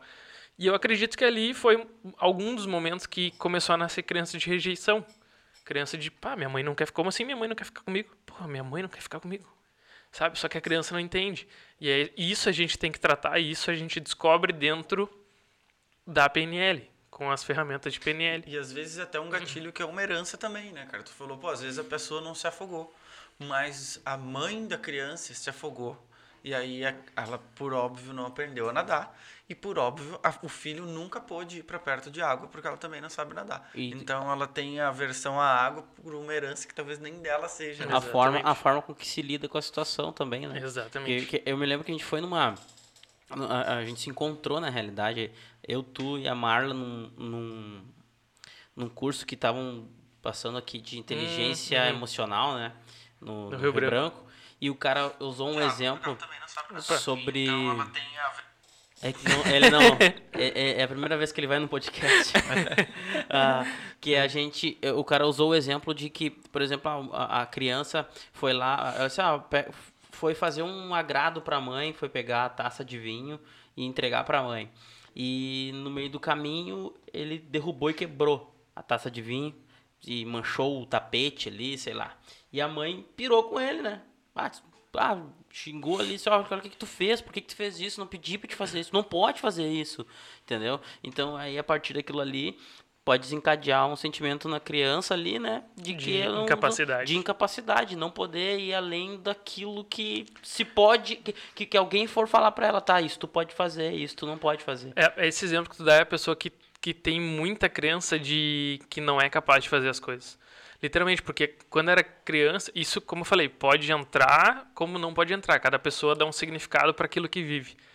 Mas a gente tem que cuidar muito porque pode entrar e se tornar a pessoa. Cara, tu pegar uma pessoa. Eu não acredito em, em timidez, tá? Em nascer tímido. Eu acho que ninguém nasce tímido. A, a timidez, ela, ela vem vindo. Ela vai sendo criada com essas coisinhas, desde do, da barriga da mamãe lá até a idade que chega. Sabe aquela pessoa que é tão tímida que ela tipo, é contraída, assim, ela vai para um palco pra frente de uma apresentação, ou nem vai pra apresentação. Cara, criança não. Ah, olha pra criança, a criança nasce já. Porra, se abrindo, a criança dança, a criança pula, a criança beija, a criança abraça, a criança faz o que ela quer. A criança vai e pega as coisas. Porque ninguém falou para ela que aquilo era. que era feio, que era bobo, que era errado, que era coisa de idiota, que isso, aquilo. E aí a criança vai pegando isso. E essa pessoa que, sei lá, derrubou Pensa, tu derruba uma coisa e tua mãe vai lá e, ah, boca aberta, ou não sei o quê, ou isso, aquilo. Aí tu vai e faz de novo. E aí começa a criar dentro de ti que tu só faz cagada, que tu só faz merda. E aí quando tu é adulto, tu não quer entrar em um projeto, tu não quer fazer nada. Geralmente é a pessoa que trabalha em profissões onde ela só é mandada. Porque ela não, ela não consegue, por causa dessa crença lá da infância, ela não consegue se sentir capaz de fazer as coisas. Então ela não consegue ter proatividade, ela não consegue de repente arriscar ou, ou tentar alguma coisa porque ela na cabeça dela não, não vou conseguir não Quando, eu não sou capaz eu sou vai dar merda quando tu fala na criança na, na, de, de, criar isso lá na, na, na, infância é muito criança mesmo ou isso pode se estender um pouquinho mais assim vamos supor ah, sei lá uh, 10 anos, 12 anos, 13 Cara, anos, a, a criança, assim, ela, entendeu? Hum, a criança ela pode ser criada a qualquer momento, isso. mas a crença raiz, a crença raiz, o que eu trabalho, a gente diz que é dos, do 0 aos 6 ali. Tem gente que fala que é do 0 aos 9, mas é 5, 6, 4, 5 anos de idade. É a crença raiz. É onde, tipo, eu começo com a pessoa, quando eu vou fazer um, uma mentoria que é ligada à crença, a pessoa começa, geralmente, ela vai vindo imagens para ela, tá? Vai vindo lembranças. Tem uma, uma ferramenta, tem técnicas que a gente faz para as lembranças virem vindo. E aí a pessoa começa a. Aqui é uma lembrança de, sei lá, digamos uma pessoa de 40 anos, aqui é uma lembrança de 30 e poucos anos, dela vai mais para baixo, dela vai baixando, baixando, baixando, e chega quando a gente acha a crença raiz mesmo é 2, 3 anos. Às vezes é na barriga da mãe. Tipo, uma pessoa que o pai bate na mãe, digamos, exemplo. Cara, a criança está sentindo ali. A criança já nasce ou com uma revolta do pai ou com um medo absurdo de às vezes tem pessoas que têm medo absurdo de, de briga.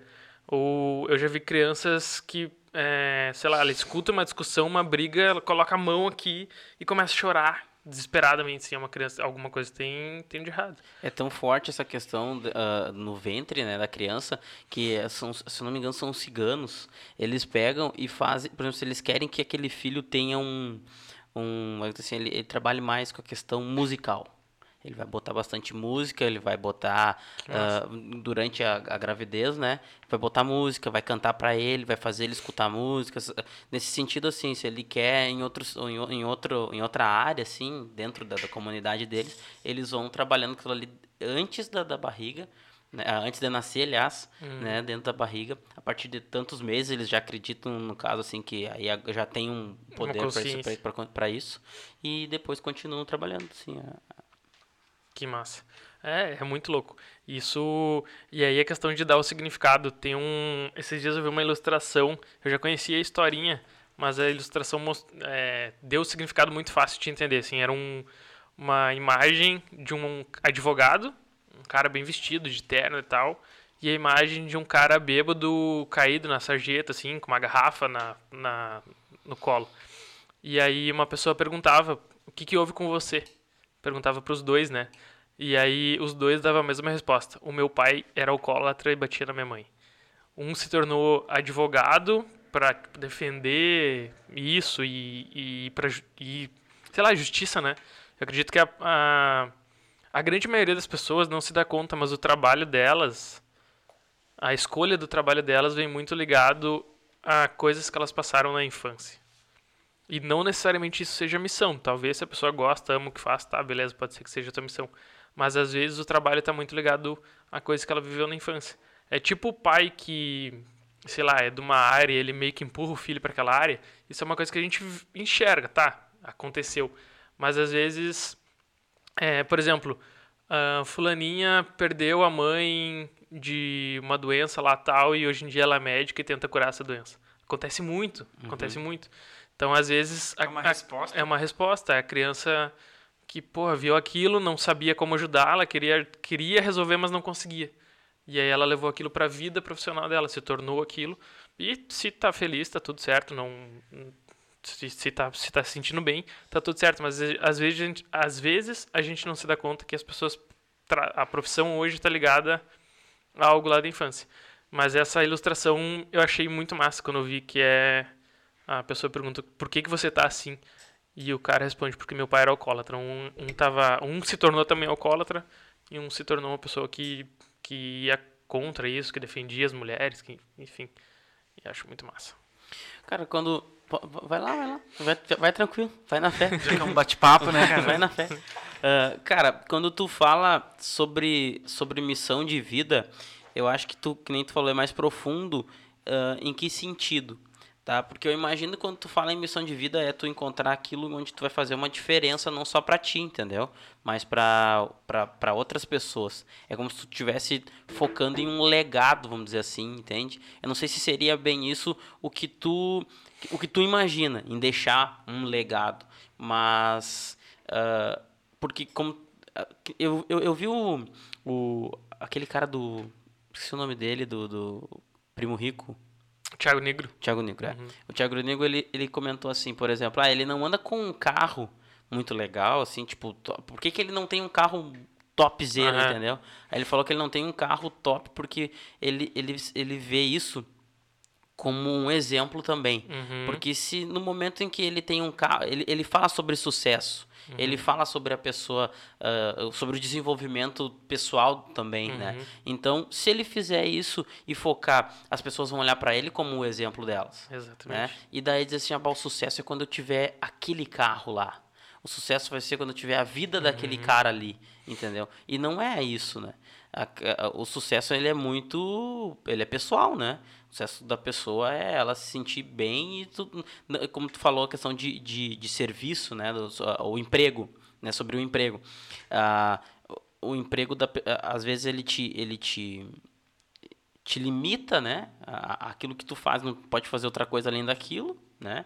Ah, e também ah, me perdi um pouco no que eu ia falar, mas na realidade o que eu quero dizer assim, ah, tá, mas no legado é, é aquilo que tu vai deixar para que as pessoas estão te vendo e vai além, é isso que eu ia dizer na real. Ele, ele vai além de só ganhar grana, entendeu? Com É, certeza. porque o sucesso tu pode ser milionário, mas tu tá ainda refém daquilo que tu daquilo que tu faz, daquilo que tu resolveu fazer, mesmo que seja aquilo Exatamente. que tu queria fazer. Vamos supor, eu gosto muito de música, né?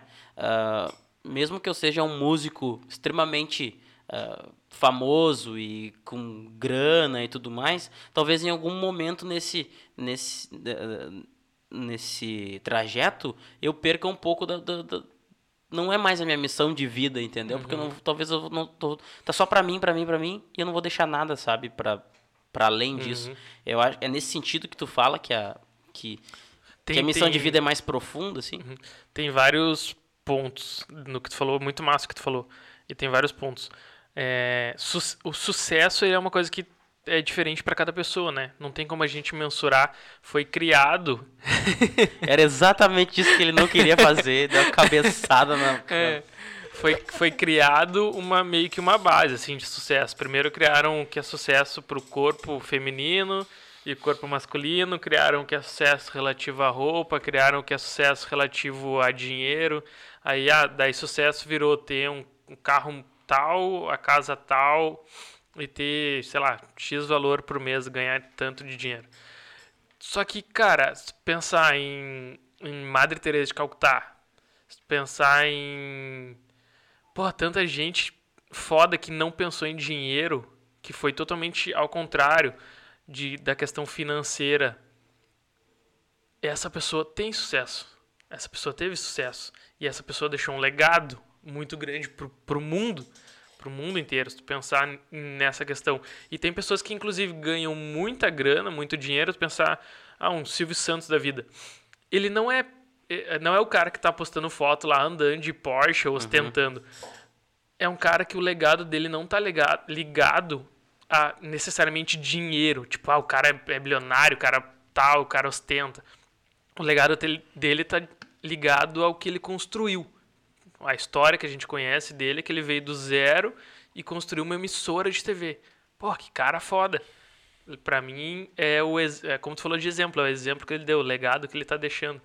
Então tem muita gente incrível com níveis de sucesso que são coisas. É, cada pessoa dá um significado para o sucesso. Isso é um ponto. Sobre legado, sobre dinheiro e sobre missão. Eu acho que a missão base de todos nós aqui é, é ser luz para as outras pessoas, é ajudar. A missão principal de vida de todo mundo é, de alguma forma, deixar um mundo melhor. Isso vai desde o exemplo que tu dá, desde o legado que tu deixa. E quando eu falo em missão, a gente descobrir a nossa missão de vida é a gente. Hoje eu defendo que a gente tem que fazer o que gosta, tá? Tem que fazer o que ama. Porque no momento que a gente não faz o que ama, a gente está ferindo nossos valores, está ferindo o que a gente, pai, eu queria estar tá fazendo aquilo, mas eu não mas eu não consigo, eu não posso, então tem crença, tem um monte de coisa por trás. Mas eu defendo que a gente tem que estar tá fazendo o que ama. E a nossa missão de vida como eu digo, base é a gente ajudar as pessoas. Inclusive tem um documentário muito massa na Netflix, eu não lembro o nome agora, depois eu vou pesquisar. Eu não sei se ele está na Netflix, mas é I I Am, do inglês, eu sou, I Am, do diretor do Ace Ventura, diretor do filme Ace Ventura, não lembro o nome do cara, mas pesquisa lá, documentário I Am, é, diretor do filme Ace Ventura. Que ele mostra que, inclusive no nosso DNA, uh, já, já vem em nós a questão de ajudar o próximo. Se a gente parar para pensar, qual que é o momento que a gente mais se sentiu feliz sem estar tá ganhando nada financeiramente? Geralmente, tu vai puxar a fundo mesmo esses momentos, é quando a gente está fazendo algo pelo outro e que está todo mundo se unindo por uma causa. Tipo, olha quando dá as tragédias lá, que a galera se une por uma causa. Cara, uhum. o, o, o, nosso coração, é por isso que existe tantos. Se pegar o MJC, o Emaús, a gente não ganha nada financeiramente. Aliás, financeiramente. Gasta. Aliás, gasta. Já as cerimônias que a gente começou a fazer em Cachoeira agora aqui, é, xamânicas de ayahuasca, eu não ganho absolutamente nada para fazer ali. As primeiras não fiz pensando em dinheiro. Só que é uma coisa que é por uma causa. Quando a gente se envolve numa causa e principalmente não envolve dinheiro, a gente está fazendo aquilo por amor ao próximo, é quando a gente mais se sente feliz. Então, no momento que a gente está dando de nós para o mundo, isso está ligado à missão de vida. E pode ser passar teu conhecimento, pode ser. Não importa a forma que tu vai ajudar. Mas a missão de vida, ela. Eu acredito que ela está correta, que a gente está vivendo a nossa missão de vida no momento que a gente está fazendo aquilo que a gente gosta de, uma, de alguma forma colabora com a vida das outras pessoas ou com o mundo e está totalmente desligado de crenças. Tipo, ah, eu faço o que eu gosto porque, sei lá, tu vai, quando tu vai, tu pergunta pra pessoa, tu faz o que gosta, ah, eu gosto. Mas tu vai ver que lá por trás tem crenças. Na verdade, aquilo ali não é o que ela gosta. Porque a gente chega a um ponto da vida que a gente nem sabe o que a gente gosta. Chega um ponto de eu não saber que tipo de roupa que eu, eu já passei por isso. Eu não sabia que tipo de roupa eu gostava, que estilo, qual que era o meu estilo. Isso não é o certo. O certo é a gente saber, bah, eu gosto desse tipo de roupa, eu gosto desse tipo de comida, eu gosto desse tipo de carro. E não é eu gosto desse carro porque vai, vai as pessoas vão me ver. Uhum. É, quando eu comprei a BM 2000 2017, acho, 2016, 2017, eu comprei a BM e cara, foi totalmente. Eu curtia o carro. Eu, quando eu tava só eu e o carro ali, eu brincava, era massa, porque é um, um carro esportivo legal. Só que eu comprei totalmente para mostrar para os outros, totalmente pelo como as pessoas iriam me ver. Pelo status. Pelo status. E se tu parar pra pensar, 90% das pessoas hoje, 99% das pessoas hoje fazem as coisas por status. É desde o teu mínimo comportamento ali, desde de, de, tu sair no mercado e tu tá pensando no que, que as pessoas vão falar com a roupa que tu vestiu, seja lá o que for, não que tu tem que andar igual um mulambo, igual eu tava aqui no início, mas a, no momento que a gente faz as coisas pelos outros, já tá aí a, já tá aí a frase, é pelos outros. Só que a gente começa a fazer tudo pelos outros, pelos outros, se vestir por, pelo que os outros pensam, usar, é, comer outras coisas pelo que os outros pensam, comprar o carro pelo que os outros pensam. Comprar, ter um tipo de casa pelo que os outros pensam, pelo que as pessoas vão, vão pensar ou vão falar, e a gente para de fazer por nós. E no momento que a gente para de fazer por nós, a gente não consegue mais nem saber o que, que a gente quer fazer da vida. O que, que a gente gosta de fazer. A maioria das pessoas que me chamam para mentoria e tal, é porque elas não sabem o que, que elas gostam. Tão e tu não perdidos. tá perdido. E tu não sabe o que tu gosta, porque a vida toda tu vem fazendo as coisas pelos outros. Pelo que os outros vão pensar. E aí tu. Tem muita gente que tem a profissão pelo que o pai e a mãe pediu, influenciou. Tem muita gente que tem a profissão pelo status. Tem muita gente que tem a profissão pelo dinheiro. A gente tem que pensar em dinheiro. É, Pô, cara, eu quero ganhar dinheiro. É, agora tu falou um negócio que é bem interessante, né? Porque às vezes ah, eu vi uma entrevista, cara, pá, mega aleatório isso que eu vou Hum. dizer. Eu vi uma entrevista do Adriano Imperador, jogador. Sim. Ele parou de jogar futebol, cara, eu acho que com 32 anos, que é, é, tipo. Pô, muito Ele já não tá mais no auge da forma física dele, da capacidade de um atleta de alto desempenho, mas ainda tem muito caldo pra tirar Uhum. com 32 anos um Sim. jogador. E ele jogando, sabe, em alto nível, assim, óbvio, que é um cara mega baladeiro, nunca se cuidou. Uhum. E tal, inclusive eu assistindo, que eu gosto, né, cara, de assistir futebol, ah, eu sempre julguei, assim, tipo, pô, o cara não dá o sangue no, no, Uhum. no trampo dele, sabe? E na entrevista ele falou, cara, que ele, ele nunca se encontrou dentro do futebol. Ele gostava de jogar futebol e ele era muito bom fazendo aquilo. Uhum. Mas não era o start, não era o clique dele, entende? Não era o que deixava. Então, óbvio que ele gostou, porque ele gostava. Ganhava grana pra Ele caralho. sabia jogar bola. Tu, tu gosta de fazer aquilo que tu é bom fazendo. Uhum. E, e é- E é muito fácil a gente gostar de uma coisa quando tá ganhando muita grana. Claro, entende? E aí ele disse, pô, virei refém daquilo ali, porque ele não gostava de. Ele não gostava do compromisso de ter que jogar bola. Uhum. Né? Eu acredito que seja a mesma coisa que aconteceu com o Ronaldinho Gaúcho, por exemplo, cara. É, Que ele era um cara que ele poderia jogar em alto nível sim. até os por 40 muito tempo. anos ia ter clube querendo. Ele, Com certeza. inclusive pela figura que ele é. Só que ele não gostava de acordar cedo para ir para treino, ele não gostava e para tu ser jogar em alto nível, tu tem que fazer aquilo ali. Tem que se dedicar. Eu acredito que isso aconteça com as pessoas, é, e é aí que eu ia trazer o questionamento assim. Tu já nas tuas mentorias, tu já encontrou gente, pô, Érico, tô perdido, cara, não sei mais o que eu gosto, o que eu não gosto e tal. E a pessoa não conseguir identificar o que ela gosta de fazer, o, o que dá o clique nela. A pessoa não consegue, mesmo com auxílio, mesmo voltando, trazendo e indo e aquilo, e nu- nunca vim. Cara, é que é um processo. Tipo, é, é difícil da gente entender. E por isso que eu acho errado até alguns treinamentos. Tipo, esse treinamento da. Não criticando os caras, mas o treinamento da, do T. Harv Eker, do, do Segredos da Mente Milionária, eles prometem, pô, que tu vai. que é transformador. E talvez em algumas pessoas dê o start. Talvez em algumas pessoas dê o start. Por isso que eu não critico.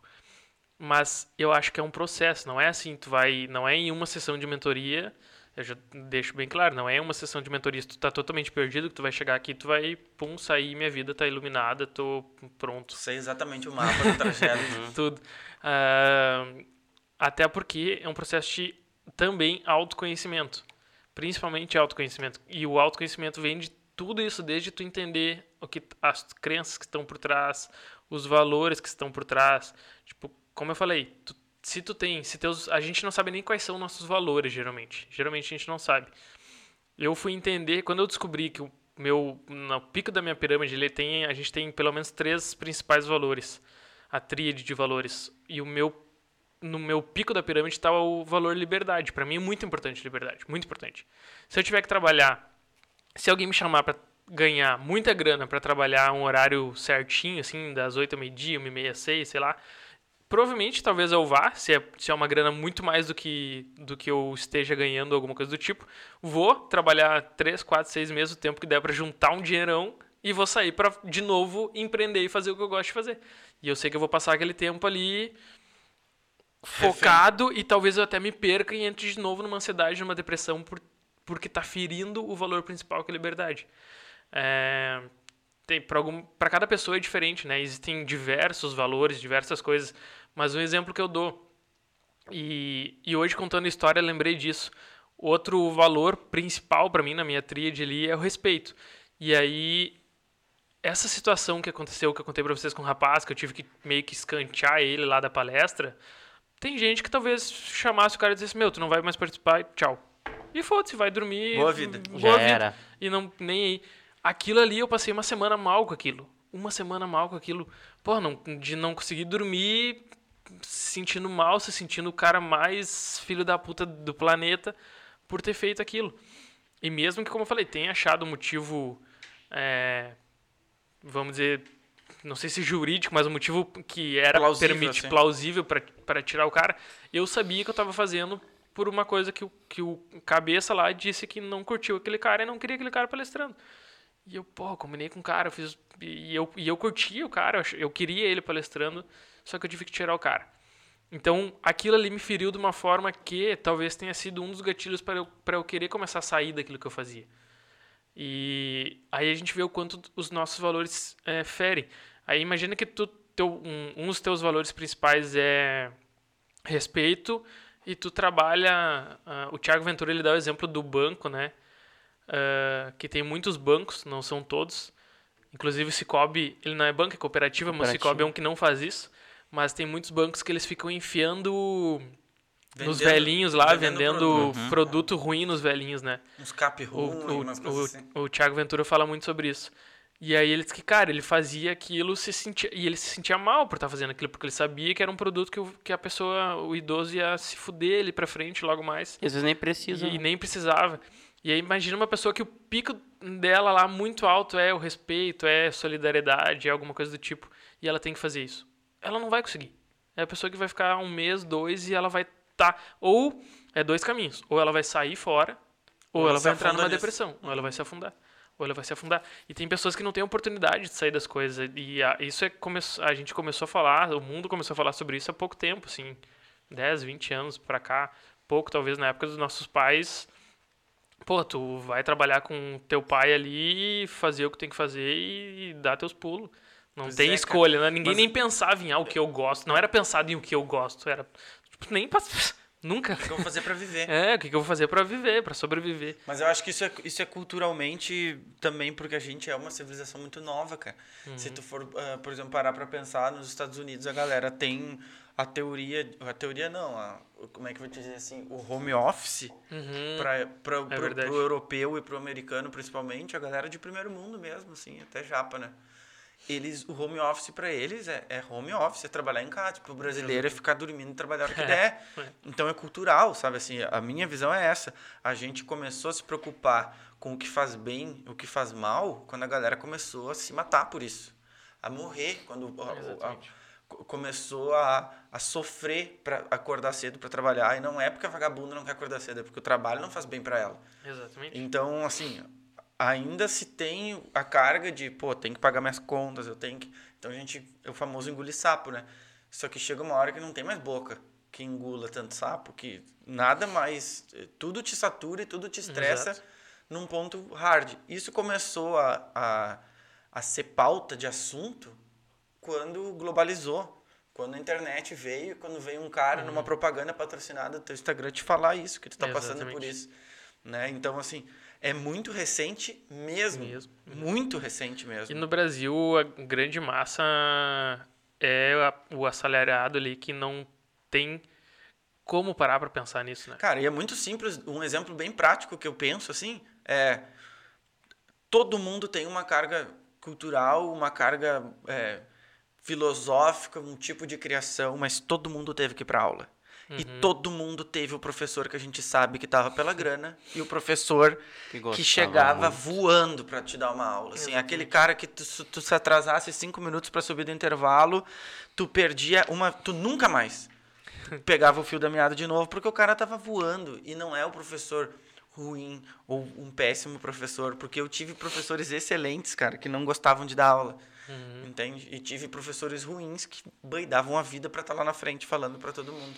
Então, assim, é, é muito do, da gana da pessoa, né? Exatamente. Então, eu acho um assunto, um, um exemplo bem didático, assim, porque todo mundo teve professor e a gente consegue lembrar da pessoa, Exatamente. né? Tu lembra assim, pô, tem professores meus de faculdade, cara, que eu lembro que, pô, cara, esse cara, se eu demorar cinco minutos pra subir, sabe, eu nunca mais vou achar o assunto de novo, porque a pessoa ia lá pra frente com gana de fazer aquilo. O Clóvis Duarte Filho, aquele Uhum. filósofo, conta isso, que ele descobriu a, a missão de vida dele quando ele estava na escola e um professor disse que todo mundo tinha que apresentar um trabalho. E o tema dele foi as bacias hidrográficas do Rio Amazonas. e ele falou: Eu não faço a mínima ideia de como fazer isso. Se pelou de medo, muito tímido, nunca tinha ido para frente de uma sala de aula. E aí, quando chegou a vez dele, ele estava em pânico, ele não conseguiu ouvir ninguém antes dele. E ele subiu, foi lá para frente e começou a falar sobre as bacias hidrográficas do Rio Amazonas. Ele tinha 25 minutos, em 9 minutos ele já tinha extinguido todo, todo o assunto dele. E aí ele come... ele não queria sair lá da frente, ele descobriu que aquilo ali era o que ele queria para a vida dele. E aí ele começou a inventar assunto e o professor começou a franzir a testa. E ele, o senhor não sabia disso? Não sabia. Então o senhor anota para não perder a informação. Ele mandou o professor anotar e seguiu a vida e descobriu que ele queria dar aula para o resto da vida dele num start, assim, num, num clique. E, e eu acho que se todo mundo tivesse acesso a uma É informação, uma mentoria, um, a um, sabe, cara, eu acho que isso facilita e eu, esse é um caminho muito importante, eu acho, para a evolução certeza. de todo mundo. Claro que a gente tá meio sem direção hoje, né? Hum. Nós estamos sem- o nosso diretor tá sentado aqui do, do meu lado, né? A Tá gente tudo precisa- certo, hein, Cassiano?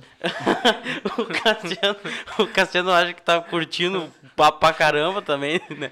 E então, assim, ó, ah, a gente precisa agradecer mais uma vez, né, os nossos Pra patrocinadores. quem tá só ouvindo, né, cara, que não vê na TV os logos passando É, aqui. A gente tem que agradecer mais uma vez aí, né, o apoio e ah, que vai muito além do, do, do financeiro, né? Do, do Valdô, né? Solução em sinalizações e comunicação visual. Show. Oi, os caras estão se puxando muito, né? É que tava escrito bem na hora que eu fui falar ali. Mas é isso mesmo, a gente já sabe, né? E o Cicobi, né, aí que eh, a gente, eu gosto muito de, de enfatizar a forma como eles chegaram até a gente, até para outras pessoas que queiram apostar na nossa, no nosso projeto, né? Que a gente sabe que, como o Érico tá falando aí também bastante sobre isso, é, é, um, é, é um, é, uma, é um peitaço, né, que a gente, que a gente Bem. deu. E a gente precisa, se vocês estão gostando, né, do projeto, a gente tem recebido bastante feedbacks positivos, ah, nos ajude a manter ele. né? Então, outras, eh, o Cicobi chegou, a gente não foi até a- ao Cicobi lá pedir para eles nos apoiarem e foi ao contrário, eles vieram até a gente e nos disseram, ó, eu quero apoiar o projeto de vocês, né? O que, que precisa para botar para frente aí? E, e, e tá aí com a gente até agora. O Valdô também. O Valdô começou antes mesmo da, da gente, da gente uh, entrar no ar, né? O Valdô, Bem, já Valdô foi tinha- massa, porque eu se mandei no WhatsApp pro Vini. Ô, Vini, a proposta aqui. Desse cara, não tive tempo ainda, passou tipo uma hora assim. Ele mandou, não tive tempo de olhar a proposta ainda, mas eu tô dentro. Aí, fechou. Tá show. Viu? É também o a quanto- credibi mas o quanto o credibilidade cara posta tu- na gente, É, né? Na gente, pessoas, porque ele né? sabia que era nós, que era o podcast e tal. e aproveitar né, esse gancho e fazer aquela. A, gente precisa muito, muito, muito da vinheta para esse momento que a, A gente caixa, ainda não é tem, verdade, né? a caixa. E no- ah, não sei se tu quer falar alguma coisa antes da caixa, antes, Tanana, antes de tinha abrir. que a- ter que criar a vinhetinha. a vinheta. vinhetinha. Nós temos o nosso, o nosso momento aqui que é Abrir a caixa. o Caixa Aberta, do, do podcast Caixa Aberta, que, onde o convidado traz um, um- algum objeto, alguma coisa que tenha relevância na vida dele, uma importância, algo assim. E o Érico trouxe ali, a gente vai ver o que, que ele vai tirar do... Cara, eu será trouxe, que sai eu da trouxe- caixa hoje? Será que sai da caixa hoje? O que será que... eu trouxe uma, uma cartinha que eu escrevi. Deixa eu ver aqui, deve ter a data. Querido Papai Noel. Querido Papai Noel. Ah, 15 de setembro de 2017. Olha só, esse aqui foi o momento que eu decidi que eu, que eu ia sair do fotoconhecimento. 15 de setembro de 2017. Ah, e daí, no dia. Acho que foi novembro. Eu não sei se foi. no- porque o evento sempre acontecia em novembro e dezembro. Não lembro se o último, se esse de 2017 foi novembro ou dezembro. Mas daí, em novembro dezembro, olha como foi rápido. Eu escrevi essa cartinha aqui. ah, e no evento eu já fui e falei que eu tava saindo fora e que era o meu último evento lá que eu ia estar fazendo. E aí quando eu decidi, eu tava, tava em casa, lá em Porto Alegre, sozinho, assim, e, cara, batendo pino com a minha cabeça, pá, não quero mais, não quero mais, o que, que eu faço da vida, o que, que eu faço? E eu simplesmente disse, quer saber? Eu vou pegar um papel e vou escrever um, o que, que eu quero da minha vida. Tipo, sem filtro. É o que hoje eu trabalho com a questão de crença, que a gente está falando aqui. Crença, a gente decide baseado em status, decide baseado em dinheiro, decide baseado nisso, nisso, naquilo. E não decide baseado no que, que a gente quer. E eu vou escrever exatamente o que eu quero. E se acontecer, show, mas eu vou escrever o que eu quero que aconteça daqui para eu eu vou, ah, vou escrever como eu quero que seja a minha vida. E aí eu dei o título de carta para Deus. A câmera tá em mim, não. Botei o título de carta para Deus, eu não vou ler ela toda aqui, mas basicamente eu escrevi uh, a, a, como eu queria que fosse minha vida. E aí na época eu nem entendi, porque eu, uma das coisas que eu botei aqui é que eu quero ter um negócio que me dê a oportunidade de ter a mente livre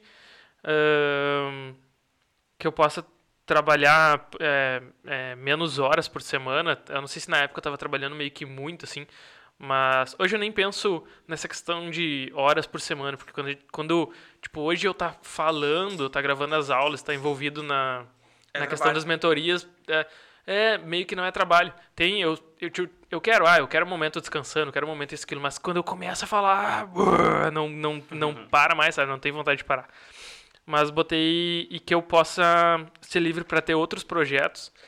Hoje eu vejo tudo se encaixando assim. E eu quis trazer essa cartinha porque eu escrevi isso, 15, botei a data, 15 de setembro de 2017, é, assinei, escrevi com o título Carta, carta para Deus, e eu vejo que desde o momento que eu escrevi essa carta, e eu acho que até eu botei aqui a data que eu queria, deixa eu ver. Hum, que, que acontecesse, não sei se eu botei a data, mas eu lembro de ter escrito. A meta. A, é a meta, sabe? É, eu queria que acontecesse. Olha só. Eu botei de setembro de 2017 que eu queria que acontecesse até março de 2018. Tipo, eu dei três meses para Deus. Muda, complet, trans, muda completamente toda a minha vida, todas as áreas, a minha cabeça, tudo em, tem três meses. E, cara, eu acho que para Deus nada é impossível, talvez possa acontecer. Só que olhando para o que eu pedi aqui hoje, é basicamente o que eu pedi um, algo que me desse liberdade para poder é, viajar a hora que eu quisesse, que eu pudesse ganhar dinheiro, que eu pudesse uh, viajar pelo mu mundo, muita vontade de conhecer outros lugares e tal. E que eu pudesse fazer algo que eu gostasse muito, que fosse minha missão, que eu amasse fazer e que eu também tivesse tempo para me envolver em outros projetos. Na época, quando eu, quando eu tava, quando eu escrevi isso aqui, eu não sabia nem o que eu gostava, nem quem era o Érico. Eu não sabia quem era o Érico. Porque eu fazia as coisas pelos outros. O carro que eu tinha era pelos outros. É, as roupas que eu usava pelos outros. O que eu fazia não era necessariamente pelos outros, mas fo a forma como eu estava fazendo as coisas já era pelos outros. E aí eu precisava passar por todo um processo que eu vejo que eu não tenho como dizer hoje é, que se concretizou tudo que eu escrevi na carta ou que nesse momento vai acontecer. Mas hoje, tudo que eu botei na carta, eu passei por todas as coisas que eu precisava passar para que isso aqui acontecesse. Porque é, uma das coisas que eu botei é que eu vivesse feliz, entusiasmado. Deixa eu ver como é que eu botei aqui. Que eu tra trabalhasse com algo que eu pudesse estar sempre empolgado, motivado e feliz. Empolgado, motivado e feliz. E aí, cara, lá na época eu já não trabalhava mais empolgado, motivado e feliz. E hoje, quando eu vou para as aulas, quando eu vou para a mentoria, quando eu vou para alguma coisa assim, eu tô falando, eu tô gravando vídeo, eu tô completamente empolgado, motivado e eu tô feliz fazendo aquilo. E aí não, não tinha como em três meses eu descobrir uma coisa dessa e viver uma coisa dessa, porque eu precisava pelo menos entender minha cabeça antes. Entender o que, que eu gostava, eu precisava tirar, limpar um monte, monte, monte de coisa ruim que tinha ali por trás. E aí, é, até descobrir, daí eu passei por, pô, nesse, nesse tempo, o, tu falou lá no início, eu esqueci de comentar, mas de 2017 até aqui, eu, eu basicamente só me dediquei, eu fiz algumas outras coisas, assim, para me manter, mas eu basicamente só me dediquei a estudar a cabeça, a minha cabeça a cabeça do ser humano, para entender como que alguém pode descobrir a sua missão de vida, como que alguém pode é, fazer o que ama, descobrir o que ama, o que gosta de fazer, se libertar de ansiedade, de depressão, dessas crenças, desse desânimo, dessa coisa de acordar de manhã e não ter vontade de fazer nada. E aí não, não tinha como, hoje eu paro para olhar, não tinha como em três meses eu ter resposta para tudo isso. Não tinha como em três, quatro meses eu ter resposta para tudo isso. Então precisei passar, eu fiz todas as formações de PNL, eu fui depois para a parte da espiritualidade, a limpeza de crença. É, tem uma, uma das principais ferramentas da programação neurolinguística que eu uso no, nas mentorias, em alguns processos de mentorias, eu fiz ela uma, duas vezes por dia por, sei lá, seis meses, quase um ano. Que é uma ferramenta para limpar a crença, limpar a crença, limpar a crença, limpar a crença, limpar crença. Então é, é, é muita coisa que a gente tem desde a infância. Eu não, eu não tinha, eu não conseguia antes uh, falar em público. Eu era o cara que, tipo, tava numa palestra não conseguia levantar a mão para fazer uma pergunta, ou dentro de uma sala de aula. Eu era o cara que, como tu deu o exemplo do... É o Cortella? Que tu deu exemplo? Clóvis Duarte o, Filho. O Clóvis. Como o exemplo dele, era o cara que antes de uma apresentação, eu não, de tão nervoso eu não escutava as anteriores, porque eu já tava pensando na minha, e eu já tava projetando um monte de coisa que ia dar errado na frente ali, e chegava na hora, eu tava suando e não conseguia. Só que eu era o cara que eu ia ir pra frente, diferente dele, eu ia pra frente e eu ia fazer merda, ou eu não ia conseguir falar, ia gaguejar lá na frente. E eu era muito, muito, muito, muito tímido com, com, com tudo para fazer qualquer coisa. Eu não tinha medo de muita coisa. E eu tive que limpar tudo isso. Eu tive que limpar tudo isso. E a gente tem, a gente geralmente o ser humano ele é condicionado a, a isso, a ter medo, a não a não arriscar, a não a, a ficar na zona de conforto, né? Só que a zona de conforto ela é desde do salário que tu ganha, desde a vida que tu tá, até tu dar um passo para eu lançar a jornada Missão de Vida, eu precisei ir limpando muita crença dentro da minha cabeça, porque eu tinha muito muito trauma, muita crença de rejeição, muita timidez, muita vergonha. É, e a gente, a gente tem medo, né? A gente foge. Tipo, quando eu comecei com, com fotoconhecimento, foi 40 e poucas pessoas que eu pensei, pô, não deu certo, me frustrei. E depois virou fotoconhecimento com mil e poucas pessoas lá e tal, me deu um monte de coisa boa quando essa a jornada da missão de vida está começando também pequenininha. E eu poderia, uh, eu tô agora assessorado com uma galera que está me ajudando e tal, mas eu poderia olhar para isso e pensar, cara, não deu certo, eu não vou fazer. Eu... Só que mesmo com poucas pessoas, poucas pessoas que eu digo porque eu olho para os caras, o Érico Rocha, ele abre um vídeo tem 20 mil pessoas assistindo. O Thiago Negro, sem fazer nada, ele abre o Instagram dele e tem 60 mil pessoas assistindo. 60 mil pessoas.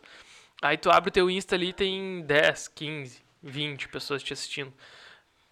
Eu poderia olhar para aquilo ali e querer desistir, só que as mensagens que eu recebo da galera que que se sentiram tocados ou conseguiram mudar de vida com alguma coisa que eu fiz ali, isso aí já mostra que, pô, eu tô no caminho certo. Eu, eu gosto de estar fazendo isso, me sinto bem. As pessoas estão sendo impactadas, Tá top. Tá top. Para mim tá top.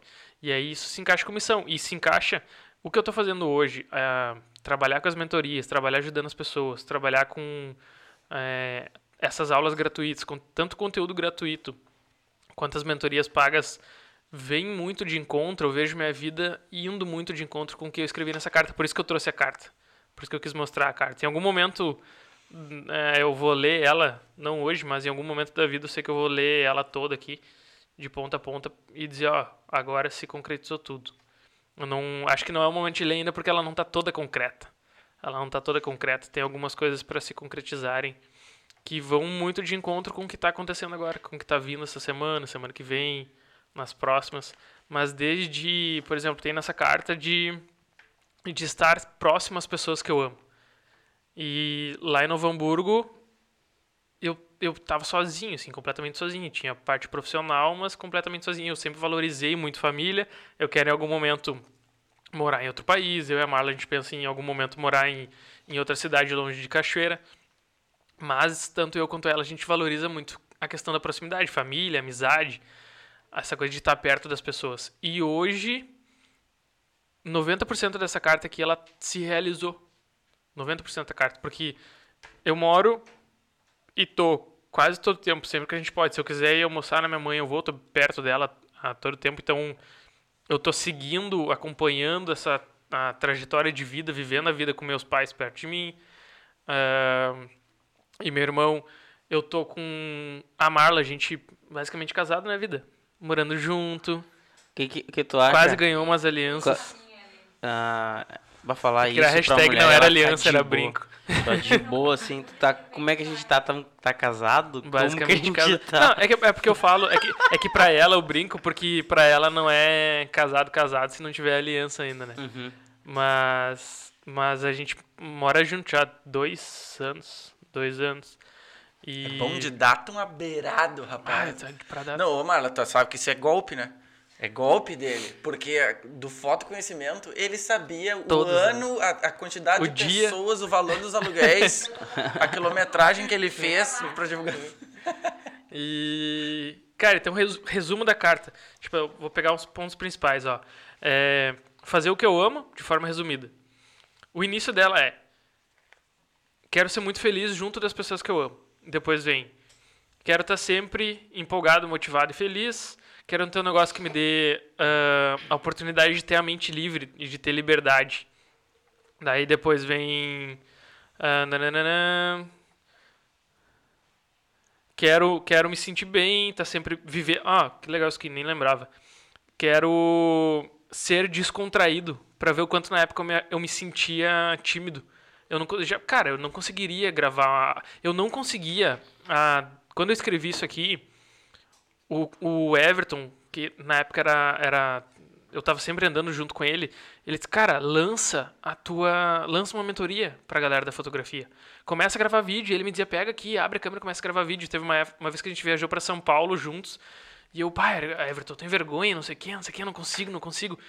E ele disse, cara, tem, tem uma galera que te segue, mil e poucas pessoas num evento querendo te ver, querendo falar contigo, que te encontram, vão pedir pra tirar foto contigo e coisa, e, e tu que que tu tem vergonha? A, a, a galera tá querendo saber mais de ti, tu não tá, tá literalmente tava perdendo a oportunidade. Só que eu não conseguia. E aí nós viajando pra São Paulo, ele pegou o meu celular, não, é, o meu celular, começou a gravar um vídeo pelo meu celular no, no meu Insta. Ah, pessoal, não sei o que, tô aqui com o Eric. Ele disse, cara, tem que ser meio bobo, fala bobagem, assim. ah, bobo no sentido de ser, seja tu mesmo, Sim, tá uhum. ligado? Se tiver que falar alguma coisa e dar risada. engessado. E ele, ah, tô aqui com o Eric, não sei o que, bababá. Daí virou pra mim e eu assim. sabe? Todo tímido. E aí ele, e ele muito descontraído, ele já me trabalha com isso há muito tempo, já fazia vídeo há muito tempo, tá- sempre se filmou tudo que ele fazia. E eu todo engessado, ele eu não conseguia. E aí ele fez aquilo e eu, bah, que legal, agora daqui pra frente eu vou conseguir fazer stories, conseguir fazer vídeo. E Nunca mais postou Nunca nada. mais postei nada. No máximo uma frase assim, Frases de impacto. são Paulo, chegamos. tá ligado? Cara, e, e aí, hoje eu não faço tanto por tempo, sei lá, não, não. Por estar mais envolvido com outras coisas, questão de vídeo, mas se eu tiver que pegar um vídeo agora e gravar um vídeo aqui, eu não tenho vergonha de pegar um vídeo e gravar. Eu não sou. Eu era o cara. Eu lembro que no Foto Conhecimento, esse primeiro de 2014. 2013? 2014. Eu passei um dia inteiro, do- praticamente dois dias, no estúdio do cara lá em Porto Alegre, para gravar chamadas da, de abertura de cada palestra. O que, que era chamada de abertura? Do evento online. Era tipo assim, digamos que o Chico vai palestrar e eu dizia, é, bem-vindo à palestra do Francisco Schweire, hoje ele vai falar sobre isso e isso, e tal, tal, tal, e fiquem agora com o Francisco Schweire. Cara, era 30 segundos, talvez nem 30 segundos, antes de cada palestrante. Eu fiquei dois dias tentando e eu não conseguia. Aí eu tinha que fazer o vídeo final, o vídeo de abertura, e eu não conseguia porque eu começava. Sabe a pessoa que. O que, que é isso? Tá? A gente falando do- tecnicamente. Isso é a pessoa que se julga muito. É o, tanto o se julgar muito quanto o medo do julgamento do próximo. Então, tipo, é a pessoa que ela vai e faz o vídeo. Tem Quando que estar assiste, tudo gostei. perfeito. Cara, tem que estar tudo perfeito. Antes, quando eu ia gravar vídeo, eu olhava até a plantinha no canto pra ver se a plantinha tava na cor certa, na, na- não tinha sujeira. E hoje, se eu tiver que pegar um vídeo e mostrar. Se, se a gente parar pra pensar, quais são as pessoas que têm mais sucesso falando na questão do vídeo? O Whindersson Nunes, ele Faz vídeo sem camisa, com vídeo sem ridículas. camisa, com danças ridículas. numa- com a caixa d'água no fundo. Com uma caixa d'água no fundo, com uma, uma. Começou com uma câmera horrível, hoje ele tem um equipamento melhor. Mas era. Ele estourou sendo ele fazendo vídeo sem camisa, gordo ou magro, como ele tivesse, falando que tava fazendo cirurgia de hemorroida lá. Tá, Uhum. se parar pra pensar, tu, tu contaria, tu, tu entraria no hospital, faria um vídeo teu dizendo, tô fazendo uma cirurgia de hemorroida. Ele não tá nem aí. Vou mostrar o fiofó pro doutor agora. E ele é o cara que tem mais milhões de seguidores na, na, na internet, E, um dos mais. partindo agora do gancho já que tu deu, eu ouvi ele falando que o pessoal critica muito ele atualmente porque ele parou de postar vídeo no, no canal do YouTube, né? E aí, tipo assim, o cara perguntou pra ele por que, que ele fez isso, né? Já que ele era o maior Uhum. youtuber do Brasil, ele falou, nunca pedi pra ser. Eu sempre quis ser rico, agora eu já sou rico. Eu faço Deu. o que eu quero. Pronto. E ele é um poliartista, ele não é um youtuber. Sim, mesmo. ele é Ele muito- é autor, ele escreve música, ele é cantor, ele tem os projetos. Multi-instrumentista. Multi-instrumentista, um cara é- que tem é ouvido foda. absoluto, ele é um cara xaropíssimo, assim, cara. Imitador, mega engraçado, né? É, humorista. Uhum. E assim, realmente, ele fez o canal dele, aquilo foi um meio que ele achou de sair da pobreza que ele vivia lá, lá no interior do Piauí, né, cara, e tal. Tu imagina, o Whindersson Nunes há 15 anos atrás não teria existido. A gente provavelmente É perdeu vários. É o Whindersson verdade. Nunes. Porque não, não se tinha isso, né, cara? Não a gente parte aqui que tu tava contando que em 2014, pra tu lançar um troço online, 3 aí era um parto, né, cara? Exatamente. Então, ah, ele mesmo com tudo, atingindo todo o sucesso que ele atingiu, mesmo com a inibição que é nata dele, né? Assim, ele é um cara desinibido, né, cara? Uhum. Totalmente. Sem nenhum pudor de, de pagar mico. de- Nada. Né? Ele se arria na, na, na, na história com, com tudo. Se a, da função com a Luísa lá. Ele se arriou, é. ele- Não me tudo- traga flores. Não me traga flores. Ele foi e falou, tudo ele, ele leva pro lado da brincadeira. Talvez não seja tão fácil, mas tudo ele leva. É, mas Porque, pô, esse cara, cara, cara, com todo esse ele é sucesso, real. ele se afundou numa depressão fortíssima, com toda a grana, com toda. Pô, um cara extremamente bem sucedido. Né? E- Eu acho que eu, eu tenho pra mim, eu não sei qual que é a história do Whindersson, mas eu tenho pra mim que a depressão dele veio do ponto de que ele, ele era ele mesmo lá e ele todas as piadas dele eram muito baseadas na pobreza, né? Tipo, ah, eu sou pobre, não sei o quê, e as, as coisas do pobre. E aí daqui a pouco, cara, ele ele já não era mais o que ele falava. Uhum. Sabe? Ele, ele, Entrou ele conflito. É, tipo assim, como é que eu vou. Ah, aí eu tô aqui falando de do ser pobre, que é legal ser pobre, não sei o quê, mas eu sei que por trás de mim tem eu tenho milhões, e eu tô numa casa, numa mansão, e eu tô viajando o mundo. Porque, pô, hoje ele vive numa. Não digo numa mansão, mas ele vive numa casa muito foda. Ele Uhum. tem financeiramente tudo que ele quer. E como é que tu vai continuar falando sobre, sobre o que ele Pobreza, falava, po- é. a pobreza? Porque é, é falar no sentido de eu sou pobre mesmo e não tô nem aí. Eu, ah, a família do rico, a família do pobre. Ele se colocava. Porque era a realidade dele. Só que. E, e a galera se identifica com isso. Porque a grande maioria do mundo. Claro, cara. Inclusive, é, eu acho né? que todo humorista vai chegar nessa, Nessa, nesse, nesse ponto. ponto. Todo humorista chega nesse ponto. Se tu parar pra olhar, cara, por exemplo, o- hoje em dia que a gente tem no humor do, do Brasil mais pica, é Thiago Ventura. Thiago Ventura. Até inclusive tu é bem Padilha. parecido com o Thiago Ventura, cara. Capaz, Tu é não- parecidíssimo não com o Thiago É Ventura. né? verdade. Só o Ah, tamanho da cabeça, muito- por isso que Não, e você... várias outras coisas também. E aparentemente. É, cara, o que que acontece? Se tu parar pra pegar o Afonso Padilha, cara, o Afonso Padilha, os shows dele é alma de pobre. É, é isso Exatamente. aí. Então a galera Só toda... que o, o Afonso. Desculpa te A interromper. galera toda conta de uma pobreza que eles realmente viveram, Viveram. e tal. Só que é, é, esse nicho vai ser. Essa fonte seca, cara. Porque chega uma hora Exatamente. que eles já contaram tudo. Exatamente. Aí começa a contar dos amigos, dos causos, Uhum. porque eles já não vivem mais naquela realidade. Exatamente. Tanto que o Afonso até se arria no Thiago, né, cara? Pô, pôs de quebrado da tá bom da Serra, Thiago Ventura mora na Paulista, né, cara? Não é uma cobertura hoje em dia. Exatamente. Então, tipo assim, ele conta uma história que ele não vive mais. Não vive mais. Se o E cara o na conflito. pirâmide dele lá, a primeira. O, o, o ponto mais forte dele é. ah, como é que é que tu disse? Do. Respeito, O respeito, alguma aquilo- coisa assim. ele não vai mais conseguir Cara, e aí, e aí entra o conflito, porque ninguém, ainda mais que os caras falam pro mundo, abertamente, milhões de pessoas ali, ninguém consegue, por muito tempo, falar e querer mostrar uma coisa que sabe que as pessoas Já sabem que não é. Que não é. É. Tipo, pô, eu tô mostrando uma coisa aqui e todo mundo sabe que não é isso. Mas eu, o- eu acho massa, tu falou do Afonso. Afonso, que ele, eu acho que ele soube ahn, passar por esse processo, ele soube passar por essa trajetória muito bem. Porque ele conta tudo, mas hoje ele fala, cara, hoje eu tenho dinheiro. Tipo, tem, tem várias piadas O que ele Thiago fala. também faz isso. Ah, hoje agora eu ganho, um pouco mais de dinheiro. Ah, eu dei uma casa pra minha mãe. Tipo, ele, ele foi sendo ele no processo. Então, tipo, porra, eu sou pobre pra caralho, não sei o que, eu passei por isso e tal e tal, contou a vida. Só que daí ele começou a ganhar dinheiro e ele ia pro palco. Comprei um iPhone. E a galera, ah, não sei o que. Ah, Não sei porque um- vocês estão gritando, vocês que pagaram. é. Ah, dei uma casa pra minha mãe. Ah, daí ele conta. E então ele tá contando e ele tá entrando. E se tu for ver as piadas dele, ele tá cada vez mais ele mesmo. Por isso que eu digo, cara, o Thiago e o Thiago Ventura também uma vez falou isso.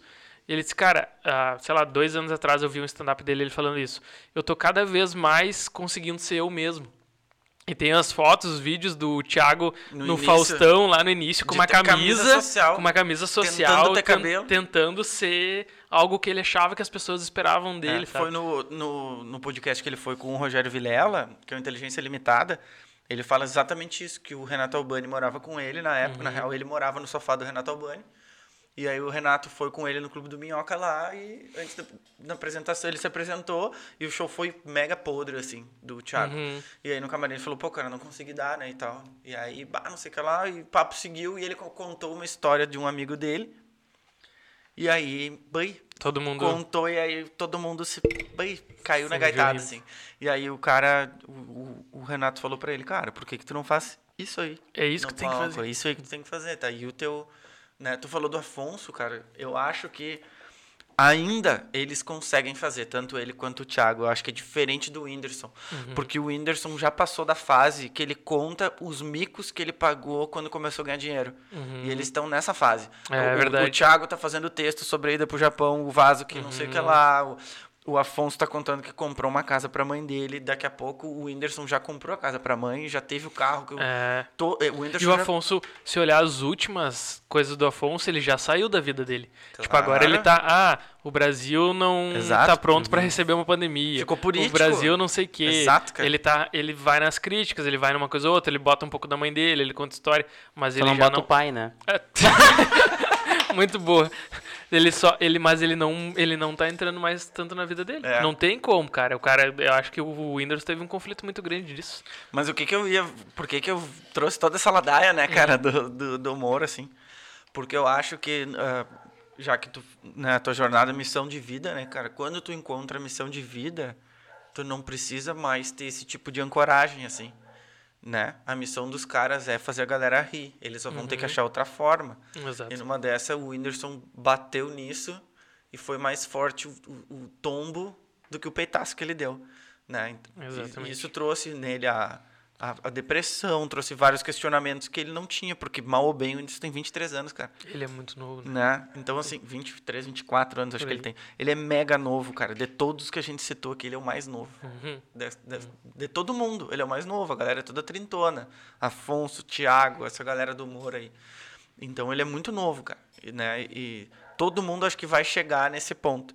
Por mais tem gente que encontra a missão, sabe o que quer fazer, sabe o que gosta e mesmo assim tem percalço, né, cara? Com certeza. Mesmo assim tem problema, né? Tu, tu, tu falou ali, pô, eu achei que tava fracassado fazendo evento para 40 pessoas. Eu também achei que tava fracassado fazendo evento para Pra mil- 200 pessoas na do Alberto. Eu também achei que tava rateando na Fiergues. Eu também achei que tava, sabe? Então assim, eh, numa dessa é só o teu ponto de vista que tá errado, cara. A forma de, Exatamente. de ver que tá errada, né? E Exatamente. não o que tu tá fazendo. É as coisas, é o que eu falei, ah, como se conecta, né? Eu falei que as crenças, a missão de vida, a gente, acho que a gente descobre no momento que a gente começa a ser a gente mesmo. Pra gente ser a gente mesmo, a gente tem que tirar, limpar, ressignificar todas aquelas crenças, aquelas coisas que estão por trás. Que é o que a gente tá falando agora. O cara, o- os mais estourados hoje, Thiago Ventura, o Afonso. Whindersson, Afonso, da, da parte do humor ali, né? E são caras, no TikTok também, se pegar a galera que é mais estourada, são pessoas que elas são elas mesmas e foda-se a opinião dos outros. Então, a pessoa que é, que é ela mesma, ela tá livre da preocupação da opinião do outro e ela tá muito livre de, da grande maioria das crenças, que são que nos travam, que nos deixam a gente ir pra frente. Cara, e uma coisa que eu acho que trava muito também, muito, quase todo mundo, é porque a gente pega e se espelha muito, por exemplo, assim, pô, eu quero ser ah, um guitarrista. Uhum. E aí a galera vai lá e começa a olhar vídeo do Slash. Sabe? De, de guitarristas muito xaropes. Pô, eu quero ser humorista, daí a galera vai lá e, tipo, o Thiago Ventura, né, cara? O cara vai lá, faz um videozinho ali de 15 minutos e dá, bate um monte de view e ganha grana com aquilo. Ah, isso desmotiva muito, cara. Principalmente porque a, a galera que vê o resultado acha que foi fácil. Todo Exatamente. mundo se ferra pra chegar. Pá, o Whindersson Nunes faz videozinho sem camisa e não sei o quê. Quantas tentativas e erros esse louco não Porra. fez? quantos vídeos ele não fez que não deu nenhum view. Ele, ele tinha um canal já estabilizado com 30 mil seguidores, acho que era 130 mil seguidores, e roubaram o canal dele. Ele teve que começar de novo.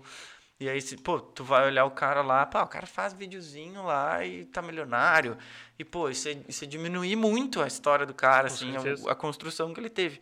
Então, às vezes, os cases de sucesso, a gente acha que nunca vai alcançar aquilo ali, porque, ah, aquele cara já tá fazendo isso Compa- aí, o se cara compara, né? compara. E aí, isso além de diminuir a história, o valor da conquista do outro também te, te faz desistir, assim, né? Te desestimula, né?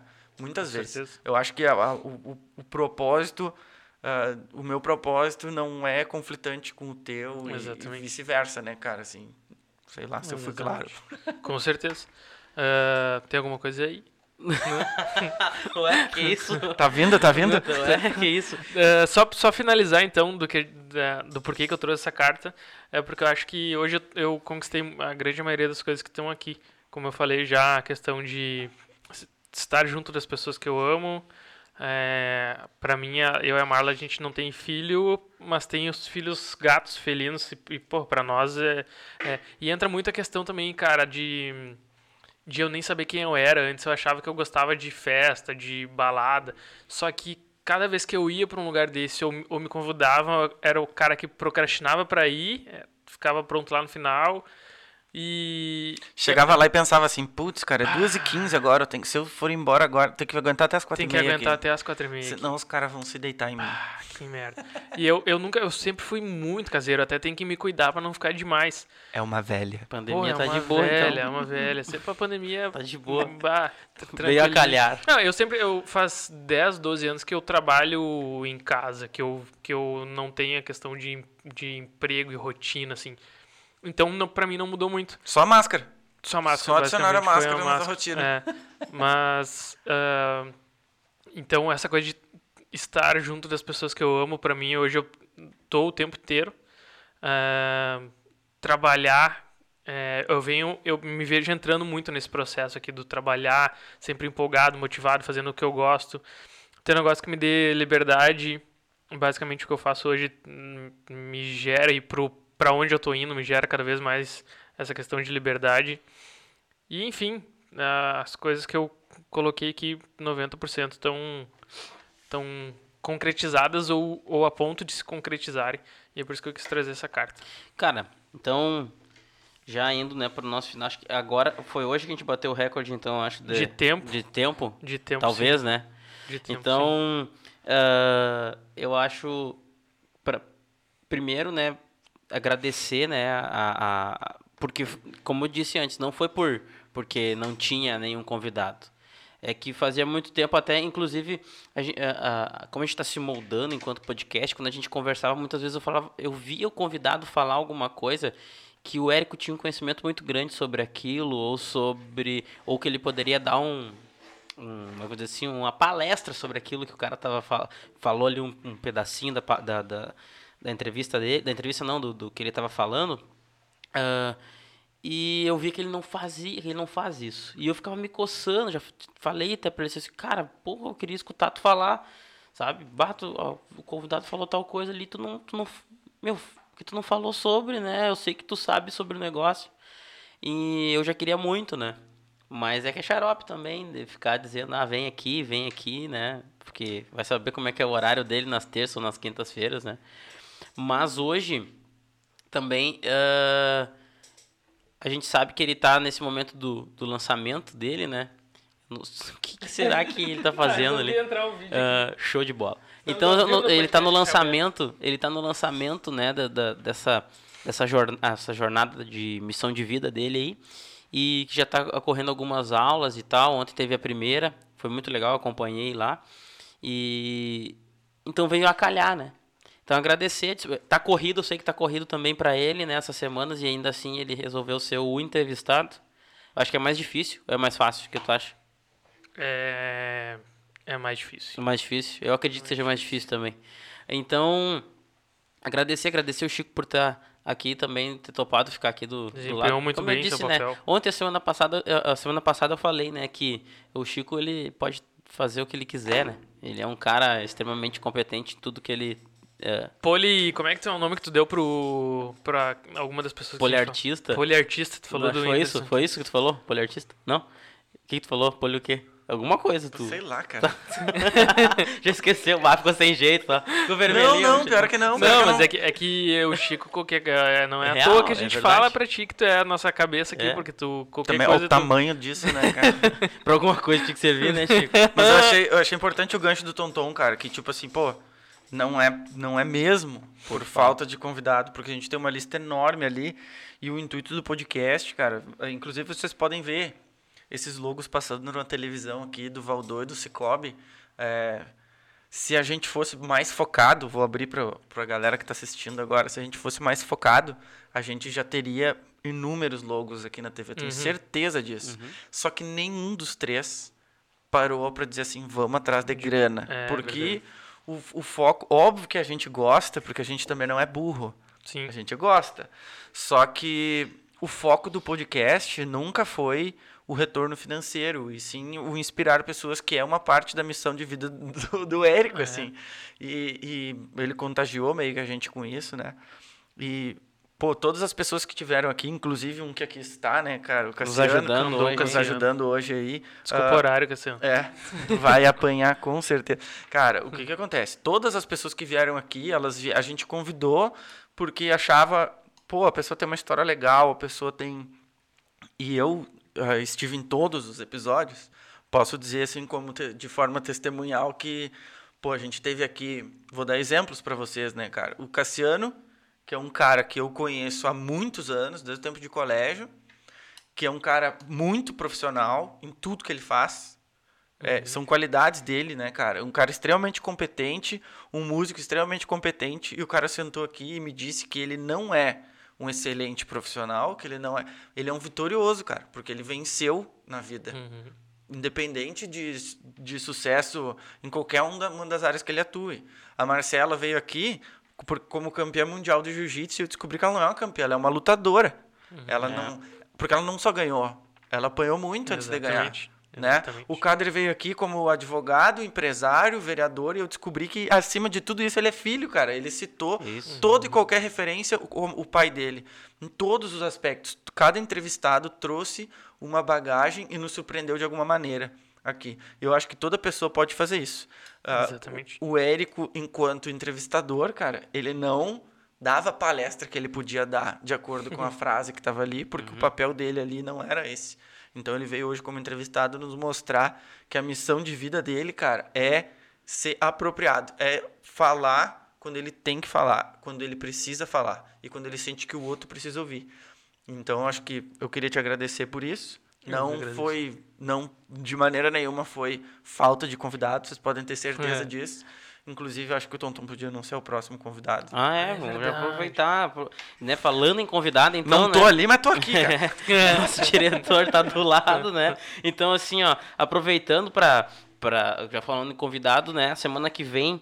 ah, Leco, como é que. Como, como é que é o nome do Leco? Eu, meu? Leco. eu, Leco. É Leonardo. Como? Leonardo Boa, Rodrigues vai estar aqui com a gente, né? Ele é um dos grandes, um dos grandes artistas mais empenhados e profissionais aqui da nossa cidade, Cachoeiro do Sul, e tá, ele já grava, ele lançou uma música agora um, um, dois meses atrás, Cassiano, Cassiano é parceiro dele lá. Eu não sei. Aparece no clipe. A música Mente Pra Mim. ah, e foi quanto tempo? Foi, foi mês passado, eu acho. Uns dois meses E ele atrás. vai lançar uma E música, agora- dá pra falar? Claro, Pode, acho né? que Pode. pode, né? Ele pediu. Acho que era deve. nessa já ou na outra? que ele- Acho que dá pra falar, não dá pra falar, dá pra falar que ele vai lançar uma música... É, Quando é dia que dos é? namorados, não sei se pode falar. Pode, mas pode. Se pode. Pode. É, ele já anuncia de novo Já depois. pode falar. então, assim, ó, no dia dos namorados ele vai estar lançando uma música aí. Ah, e na quinta-feira que vem, que ainda vai ser na quinta, semana que vem, né? Na quinta-feira que vem, Com então, ele. nosso próximo convidado vai ser eu, arroba euleco. É esse? Show. Que deve estar Arroba assistindo, né, cara? porque ele, ele, é. ele tá um sempre fiel- junto com a gente ali. espectador. Tá É sempre junto com a gente. Se ele não assiste no dia, ele assiste no outro e fala, ó, assisti agora. Pô, é um cara muito resenha, né, cara? Uma das pessoas Vai mais dar um carismáticas que eu conheço. Ô, Olha, que se estiver assistindo, vem pra cantar, né? Pô, é, traz já viola. traz um violãozinho, a gente sempre dá, gosta de dar uma sugada. A gente só não pediu pro Cassiano trazer a bateria, que ia ser bem ruim fazer essa função. Mas assim, então, novamente, né, agradecer ao Érico, agradecer a disponibilidade da Marla ter nos cedido ele toda semana aí também, né? Todas as semanas, né, da, durante um mês já, é isso? Dois meses. Dois né? meses. Não, isso, dois meses, é, Dois perdão. meses, dois é. meses, mais um pouco. E, e dizer que a gente. Espero que ele, ele esteja se sentindo empolgado, motivado e feliz com, com o podcast Empolgado, também. feliz, com certeza. Porque eu meio que trouxe a bomba pra ele, sim. E Vamos a gente, dar-lhe. Vamos dar-lhe e é isso aí, tá rolando. Então agradecer e dizer, né, e queria saber assim, e agora, né? A partir de agora, qual que são os teus planos? Aquela pergunta que tu sempre faz no final, É né? verdade. Qual que são os teus planos daqui pra frente, né? Pra diante. E, e quem quiser tá acompanhando também a missão Jornada a Jornada Missão de Vida, como é que faz, né, pra... Cara, a- a- até falar o Chico, tu comentou, a gente falou mais sobre, sobre história aqui, quando vocês perguntaram o que, que nós vamos falar e tal, e eu disse, ah, vamos deixar meio, ver o que vem. Eu gosto, eu gosto desse tipo de coisa, assim, deixar meio que ver o que vem. E a gente falou mais sobre história, minha história, como que aconteceu, falou um pouquinho sobre crença, crença, mas a parte de conteúdo mesmo, daí eu convido a galera para ir assistir a jornada, porque na, a- essa jornada Missão de Vida são as três aulas. A primeira eu falei sobre valores, passei ferramenta para a galera para descobrir seus valores, qual que é a tríade de valores. É, passei sobre como desenhar a vida que quer para frente, escrever uma carta bem mais completa que essa aqui, da forma que realmente vai se realizar se a pessoa seguir aqueles passos ali. E na próxima aula vou entrar a fundo na questão de crenças. A gente vai falar né, os três pilares. ah, desenhei junto com a, Mar, com a Marla os, os títulos da, das aulas, mas é os três pilares para a gente conseguir eh, se libertar de uma vida de inconsciência, de uma vida de desânimo diário e usar esses três pilares para conseguir descobrir a missão de vida. Então a próxima aula é baseada em como que eu descubro minha missão de vida. Eu vou passar os três pilares para que a pessoa que assistir essa aula consiga entender o que, que ela precisa fazer para conseguir descobrir sua missão de vida. Porque a grande maioria das pessoas, principalmente na primeira aula, até veio de que estão perdidas, estão nessa. Preciso descobrir minha missão. Quando eu perguntei lá, galera, preciso descobrir, preciso descobrir, preciso descobrir missão. Eu até comentei errado, tava pelo Instagram do, do, do podcast. eu vi, eu vi. Então, aqui foi bem mais história e daí nas, nas aulas da Jornada Missão de Vida, se quiser participar, é só me seguir ali, arroba e tem o link na minha bio para se inscrever, entrar pro, pro grupo, para receber os links, receber o material, os PDFs, publiquei os PDFs das ferramentas da primeira aula já lá no grupo. E eu acho que é isso. Não lembro se tinha mais alguma coisa para falar, mas acho que é isso. Ah, tu fala Ah, tá, tá. só história, eu tenho vontade de. É. Ah, mas Porque- foi, foi mais a, a minha história em si, né? Pô, eu acho que foi a construção. Tu narrou a construção do que tu te tornou hoje pra poder É, explicar aí, pra aí galera. entra no cara. que o Tonton perguntou ah, daqui pra frente. Ah, a, a minha. Eu nunca tive tanta clareza do que eu quero, tá? E entra naquilo que a gente falou, as pessoas nem sabem mais o que elas querem. Porque lá em 2017, quando eu escrevi isso ali, ficou muito vago, assim, ah, eu quero. Eu quero ter uma vida que eu viva motivado, feliz. Pode ser qualquer coisa. Pode ser qualquer coisa. Eu quero estar junto das pessoas que eu amo, eu quero ter um negócio que me dê liberdade. Só que, inclusive, uma das coisas que eu defendo é que gen- ah, quem não sabe o que quer, qualquer coisa serve. Como tu falou, pode ser qualquer coisa. Isso aqui. Hoje, depois de toda essa limpeza, de, é, porque como eu falei lá no, no meio da conversa, a gente precisa. Enquanto tem crenças que nos dizem, se tu pensar, eu não sei o que eu quero, mas por que, que tu não sabe? Porque de repente, se tu pensa numa coisa, tem uma vozinha na tua cabeça que te diz que isso não é possível pra ti. Aí tu pensa numa segunda coisa, tem uma outra vozinha que te diz, cara, isso tu não é capaz de fazer, de realizar. Aí tu pensa numa terceira coisa e tem outra vozinha que tu lembra lá da tua infância, alguém, ou pai, ou professora, ou colega, ou na, no filme, a pessoa te dizendo que aquilo ali não era uma coisa é, que te daria status. Ah, o filme, a TV tem muita coisa de pregar o que é o que é sucesso, né? Essa profissão é sucesso e essa não é.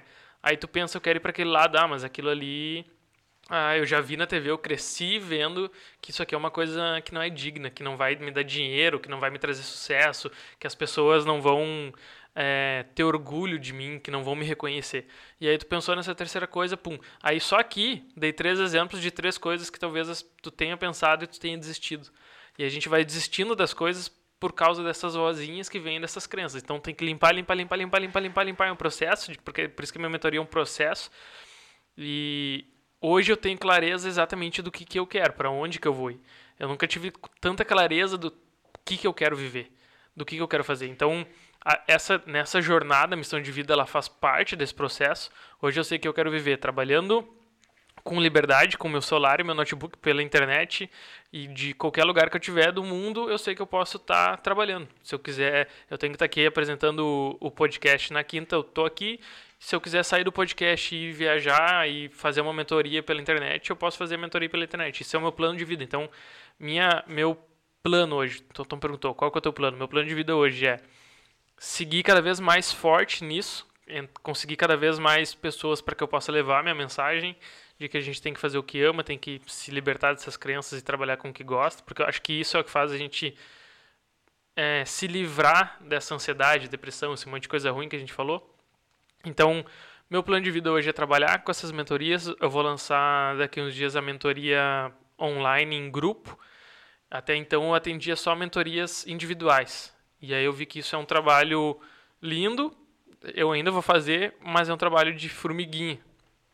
E com a mentoria em grupo eu consigo atingir muito mais pessoas e ajudar muito mais pessoas. E como a minha missão hoje eu vejo como ajudar a galera, com tudo isso que eu passei esses quatro anos estudando, essa mentoria em grupo é uma coisa que viabiliza para muito mais pessoas participar e eu consigo ajudar muito mais as pessoas, muito mais. Então vai ser uma mentoria de, de um ano com um grupo, todo mundo se ajudando, enfim, vai ser muito foda. E basicamente, plano está trabalhando diariamente com essas mentorias em grupo, está trabalhando com uh, isso pela internet, que vai me dar a liberdade que eu pedi aqui na carta, que mais ainda, liberdade geográfica, financeira, liberdade de tempo.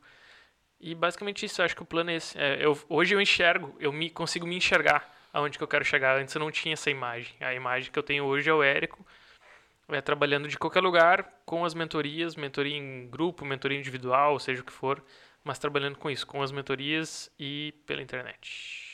Eu Muito acho que é bom, isso. cara. A gente tá louco, hein, cara? O cara é. pede uma resposta, ele dá uma aula é pro cara. Aí. Cara, então agradecer, né, ao, ao Cicobi, ao Valdô, né, mais uma vez, aí, nossos apoiadores. Ao Cassiano. E ao Cassiano Melo, principalmente. Sigam lá, arroba DJ Cassiano Melo no, no Instagram. E no Spotify, em todas as E também lá no, exatamente, ia dizer, é lá no verdade. Spotify também, lá, ele tem algumas playlists bem legais lá para todos os, os para vários momentos, né? De, de, de para que você tiver precisando para dar uma desob, des, como é que chama mesmo?